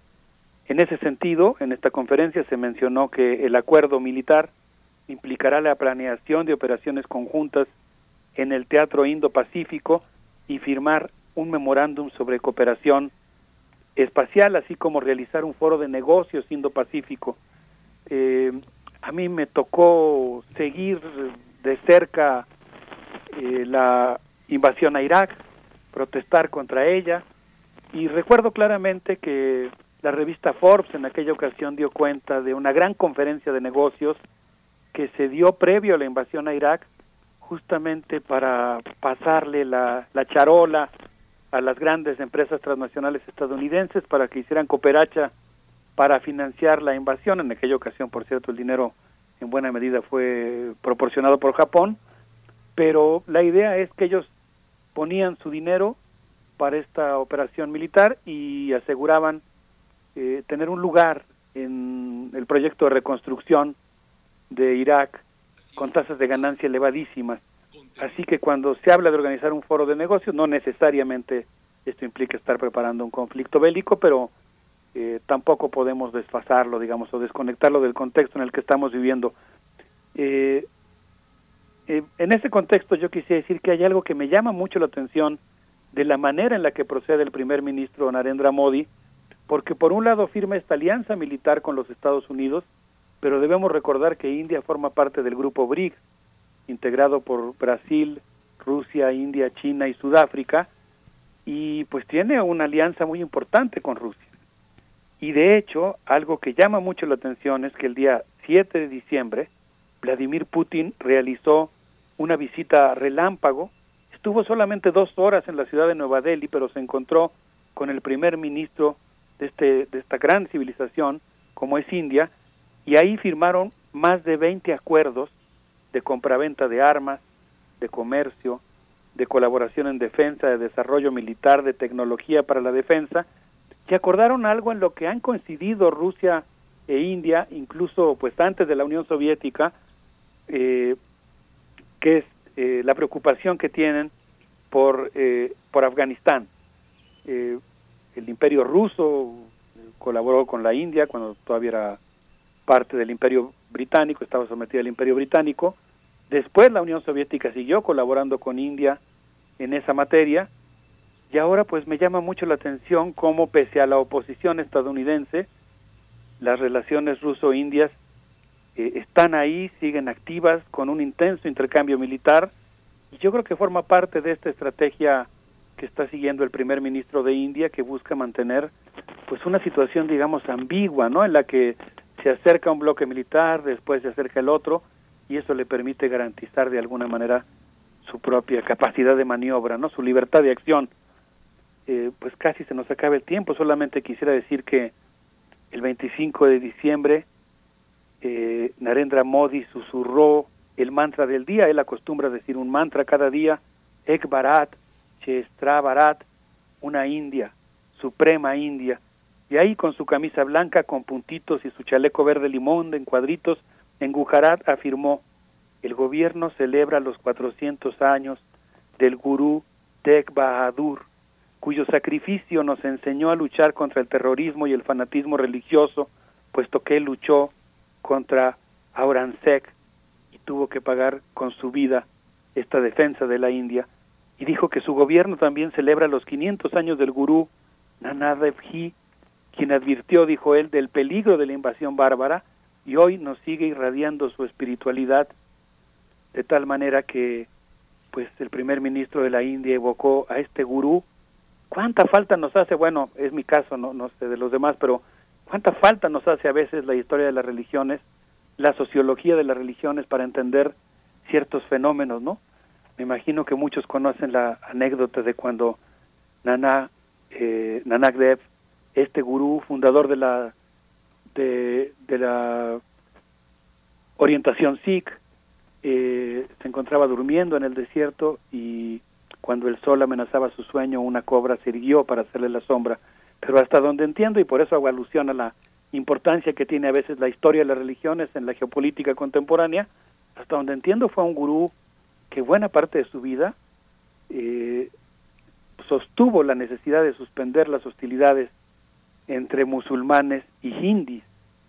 Y ahora Narendra Modi lo cita más como un gurú guerrero, como un gurú que llama a luchar contra los invasores, de tal manera que si, si reunimos eso con el dato de que los días 17 y 19 de diciembre se realizó en Dharma Sansad un parlamento religioso en el que Sadvi Anapurna dijo la única solución es usar las armas contra los musulmanes y vemos las diferentes referencias que existen en la prensa, por ejemplo en el diario de Hindu, en relación al peligro de que el odio envenena las próximas elecciones estatales a celebrarse en febrero y marzo en Uttarakhand, en Punjab y en Uttar Pradesh, que actualmente son gobernados por el partido Baratilla, pues nos damos cuenta que hay al interior de India un discurso ultranacionalista creciente que está pues eh, atizando el conflicto interreligioso, interétnico, en lugar de reconocer la pluralidad de la India.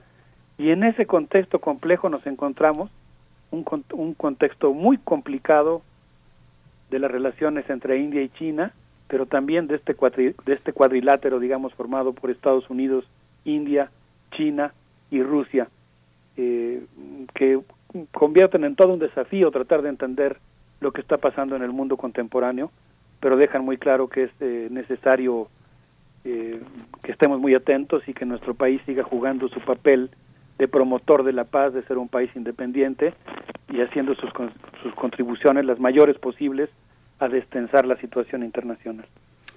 Pues Alberto, todo un panorama. Gracias por completar todo este mosaico que también se completa con lo que vimos hace unos minutos sobre Ucrania en la hora anterior. Muchas gracias. Nos vamos a despedir con música. ¿Cuál es, cuál es tu, tu propuesta? Vamos a escuchar a Ozon Raga, Miguel Ángel, mm. si les parece bien en su intervención en el Festival Internacional de Arte de Delhi. Un abrazo muy cariñoso para, para ti, Miguel Ángel, para Berenice y para todos nuestros amigos del auditorio. Gracias, hasta pronto, Alberto Betancourt. Bueno, por ahí se nos puede deslizar también eh, el comentario de, del papel estratégico de India en la industria de las vacunas. India, la farmacia del mundo eh, que produce el 60% de las vacunas para todo el planeta, pero bueno, con estos eh, matices a veces tan dolorosos de las tensiones étnicas al, al interior de, de ese gran país. Gracias, hasta pronto, Alberto Betancourt. Hasta el próximo jueves. Hasta el próximo.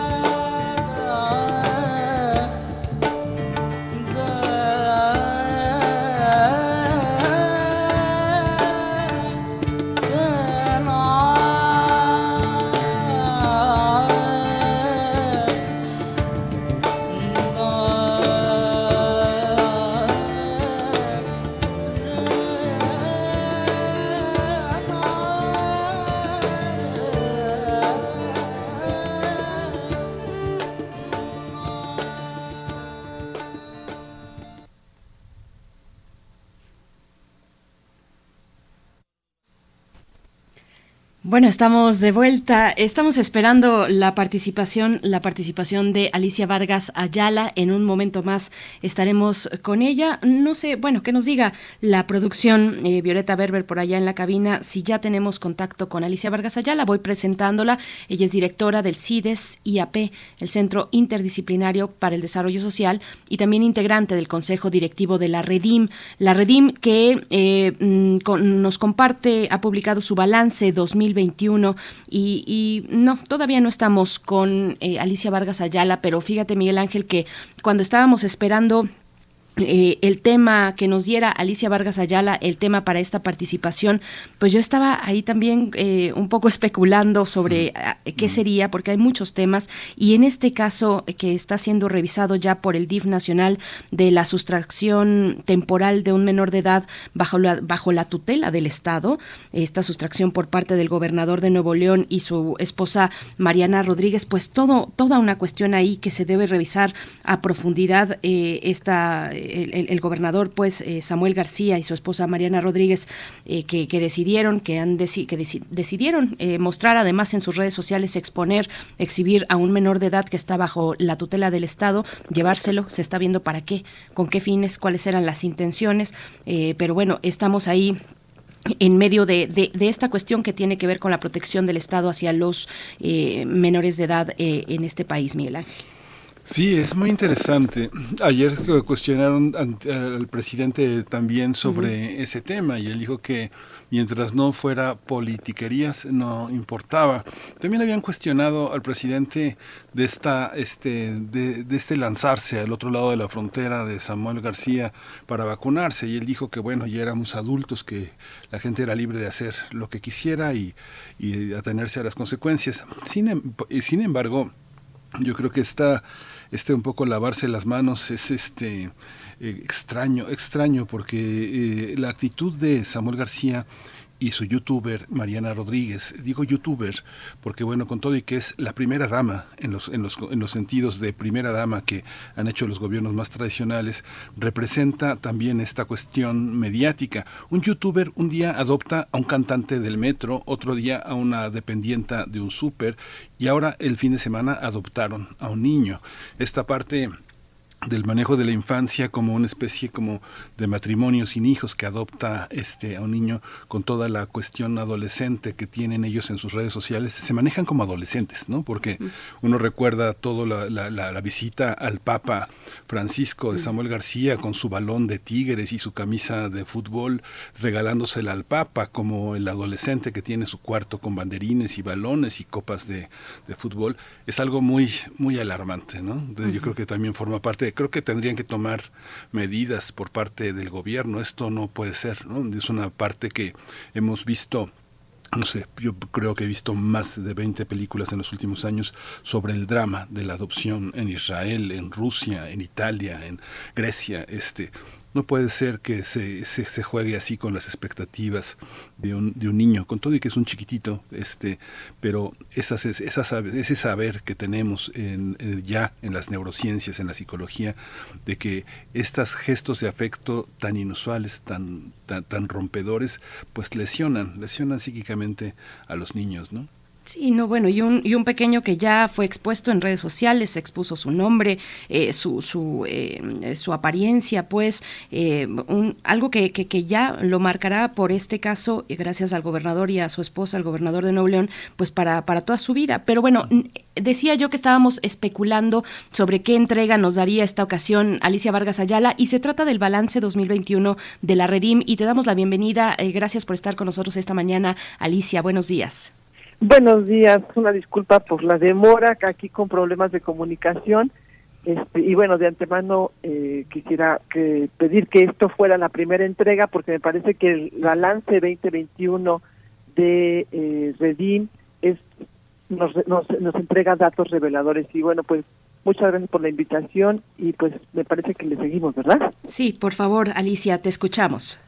Eh, bueno, pues el estatus en el que se que guarda el cumplimiento de los derechos de niños y niñas en nuestro país en el año 2021 es sujeto de un reporte, de un informe que presenta la Red por los Derechos de la Infancia en México el día 6 de enero, precisamente el día de los de las reinas y de los Reyes Magos, y es el resultado de una investigación que realizó en un documento que se denomina Discriminación y Violencia contra la Niñez durante la pandemia.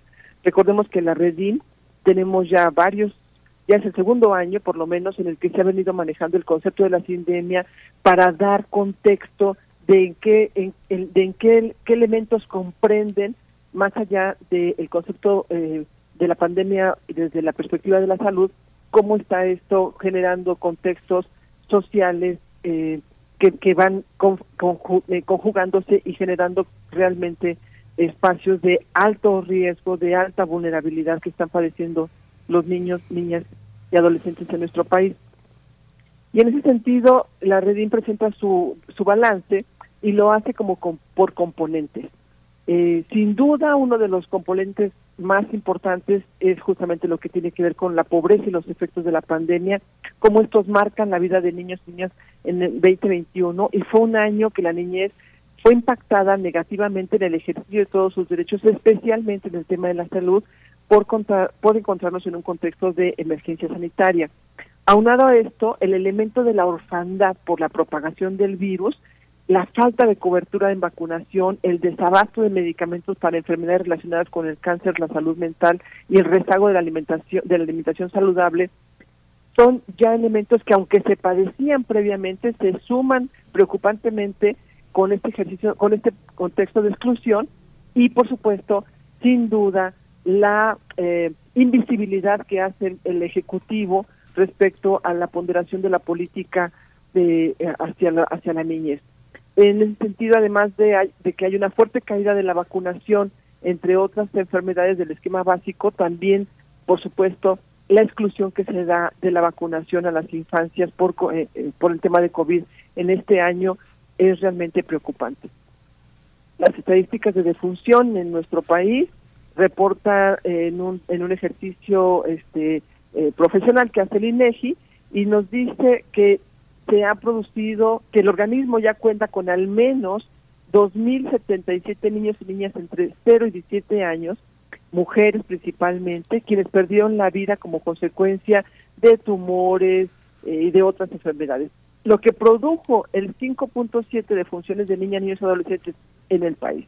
Mientras que en el caso de quienes han sido afectados por COVID, hasta diciembre del 2021, se calcula que hay 82.234 niñas y niños adolescentes afectados por COVID. Entonces, esta cifra de que las afectaciones por COVID solamente representan una proporción respecto a la dimensión, como tratando de minimizar, pues sí, representaba una proporción, pero altísima en, relación a otras enfermedades que ya son preexistentes. Es decir, tenemos un grave problema de situaciones de eh, afectación por COVID en niños y niñas. En temas, en ese sentido, de, como decíamos, de orfandad, el país se ubica como la nación con más niñas y niños que enfrentaron la muerte de uno o ambos padres eh, se tiene un registro hasta noviembre del 2021 de 178 mil niños y niñas que están que quedaron huérfanos y que pierden por lo menos a algunos de sus cuidadores primarios. En ese sentido, el DIF ha mencionado que no son 178 mil, sino 118 mil. No obstante, esta cifra que se ofrece pues carece de fuentes verificables que efectivamente brinden contexto a esta cifra y lo que preocupa es que más bien parece una omisión dolosa que deja a niños y niñas en una situación de vulnerabilidad de pobreza, trabajo infantil, violencia sexual, embarazo, abandono, etcétera. Es decir, aun cuando tengamos 118 o los 178, de todas maneras el intentar centrarse en el dato es un intento de invisibilizar el contexto en el que se quedan los niños y las niñas de lo cual es absolutamente responsable el sistema DIF porque es quien debería de estar atendiendo y generando las políticas estratégicas efectivamente para la población que se queda en condiciones, que se encuentra en condiciones de vulnerabilidad. Entonces, a veces el dato nos refuerza el contexto, pero a veces el dato intenta, depende del manejo político, ocultar el contexto. Y ahí nos vemos en condiciones pues de, de una de una situación dolosa, ¿verdad? Este, de omisión. Por el tema de, violencia, eh, pues como decía nuestra directora de Redín, eh, Tania Ramírez, este 2021 nos topamos con un dato estadístico demoledor, nos dice este, Tania. 12 niñas, niños y adolescentes fueron reportados cada día como desaparecidos o no localizados. Y ahorita rápido me recuerdo un, un dato que escuché hace creo que dos días de, de, la señora Wallace que decía que se había disminuido la, el secuestro y la desaparición justamente por el tema de la pandemia, pero qué grave que no haya sido así, porque la desaparición no solamente tiene que ver con el secuestro, sino tiene que ver incluso con violencias que están sucediendo en la comunidad o en el contexto de la familia que hacen que los niños desaparezcan. Y entonces, lo- en el 2021, esta cifra justamente resulta demoledora porque no, no disminuye, sino al contrario, ¿no? Parece que la, los contextos de donde se moviliza el, o donde se ejerce el tema de, de la desaparición de los feminicidios, pues ya no está sucediendo como se consideraba este, hipotéticamente o como teníamos registros anteriormente en el seno de la comunidad y de la calle, sino son producto incluso de este de, de cuestiones familiares internas que están eh, eh, teniendo a los niños cautivos y que les resulta finalmente este eh, con cierta facilidad que esto ocurra. Y perdón pero ahorita que, que te escuchaba los escuchaba en, el, en la introducción que hacían no dejo de pensar en el caso precisamente que nos acabamos de encontrar en Puebla hace unos días de bebé que, que se encontró localizado muerto en el basurero con huellas de una cirugía de apéndice encalado, envuelto en bolsas de plástico y entonces esto evidentemente nos habla de una situación que sucede en el seno de una familia donde el niño o que sucede en el seno del penal eh, eh, confabulándose los, los presos y toda la delincuencia organizada que está eh, dentro del penal. Y entonces, al final de cuentas, lo que tenemos es, pareciera que un contexto de altísima violencia, de gravísimos, eh, eh, eh, disminuidos límites de la violencia que se puede hacer contra los niños y las niñas, y por supuesto, este de un lenguaje que gravemente, y digo un lenguaje de lo dicho y- y también de lo que, acordémonos que lo que no se dice también dice algo, ¿verdad? Y en este sentido de un lenguaje que parece que invisibiliza, normaliza y naturaliza este eh, este tipo de, de- aberraciones que suceden, de, cuestiones tan terribles que suceden con los niños y las niñas en nuestro país. Y por supuesto entonces el tema de, del reclutamiento y de la violencia pues sigue siendo un, un asunto gravísimo que no vemos cómo, no encontramos todavía el hilo conductor en el que a pesar de que estemos todo el tiempo, las organizaciones de sociedad civil, sus propias cifras oficiales, los reportes noticieros, o sea, todo el mundo está diciendo, ah, cuidado con el tema de la violencia, el impacto que va a tener en la niñez no solamente tiene que ver con el contexto actual, sino con lo que va a tener como resultado en los próximos cinco, en los próximos diez, e incluso hablamos de una generación completa.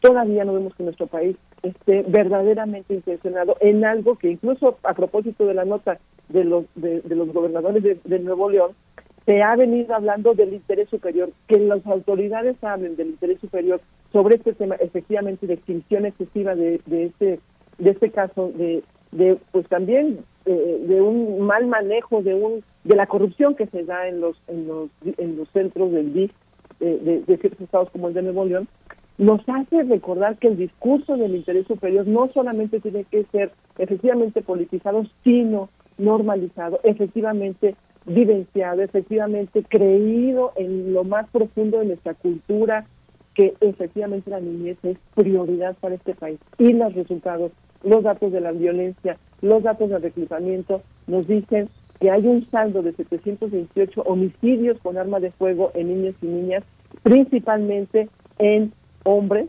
y, en segundo término, en mujeres de 0 a 17 años, y que están siendo efectivamente resultados de víctimas, perdón, de homicidios dolosos, de reclutamiento, de homicidios culposos, de feminicidios, de una cultura machista, adultocéntrica, que, eh, eh, que nos hace que cerrar el año con cifras como 97 niñas y niñas adolescentes que fueron víctimas de feminicidio, 942 niñas y niños adolescentes, mujeres desaparecidas, es decir, que significa que cada día han desaparecido 2.6 niñas y adolescentes que aún no han sido halladas. Esta cifra representa un incremento del 17.3% respecto a las 803 mujeres reportadas desaparecidas o no localizadas en el mismo periodo en el 2020. Contextos realmente graves.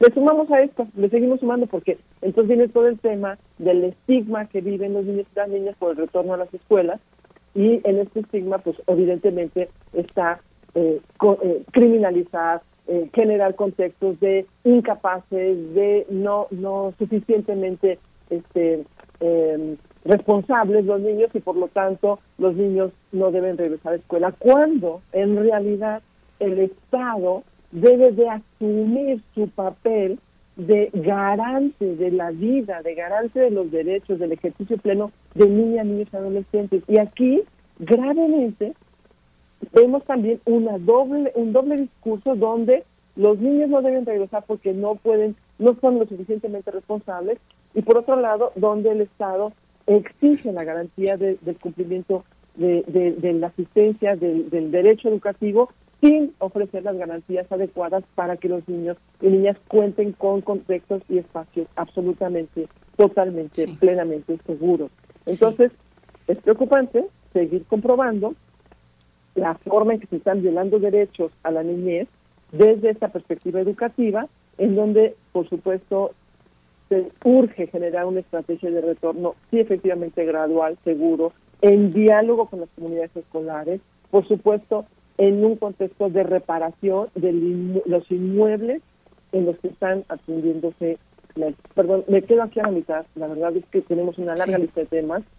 Veo las 10 en punto y me preocupo por el tiempo, pero sé que tenemos que seguir hablando del tema. Ya somos tres, Alicia Vargas Ayala y la producción, pero, pero damos esta posibilidad de que la próxima semana, en 15 días, perdón, eh, regresemos contigo con este balance. Pues sí, hay mucho todavía de qué hablar. Eh, es, es terrible, eh, de verdad, lo que, lo que nos compartes y es de llamar la atención, e invitar a la audiencia también a que se acerque a este balance 2021 de la Redim en sus redes sociales, en Twitter, arroba Derecho Infancia, derechos, derechosinfancia.org.mx también lo pueden encontrar, junto con todos estos casos recientes, el del penal de Puebla, el caso también en el estado de Nuevo León, eh, con el gobernador y su esposa. Te agradecemos esta participación y nos encontramos en 15 días, Alicia. Muchísimas gracias por su tiempo y gracias por darnos esta oportunidad. Hasta luego. Hasta luego, muchísimas gracias. Ya son las 10.01 de la mañana, nos despedimos, nos encontramos mañana de 7 a 10. Esto fue Primer Movimiento. El mundo desde la universidad. Radio UNAM presentó Primer movimiento. El mundo desde la universidad. Con Berenice Camacho y Miguel Ángel Quemain en la conducción. Frida Saldívar y Violeta Berber, producción. Antonio Quijano y Patricia Zavala, noticias. Miriam Trejo y Rodrigo Mota, coordinadores e invitados. Tamara Quirós, redes sociales. Arturo González y Socorro Montes, operación técnica. Servicio Social, Lisette Pérez e Iván Chavarría. Locución, Tessa Uribe y Juan Stack. Quédate en sintonía con Radio UNAM. Experiencia sonora.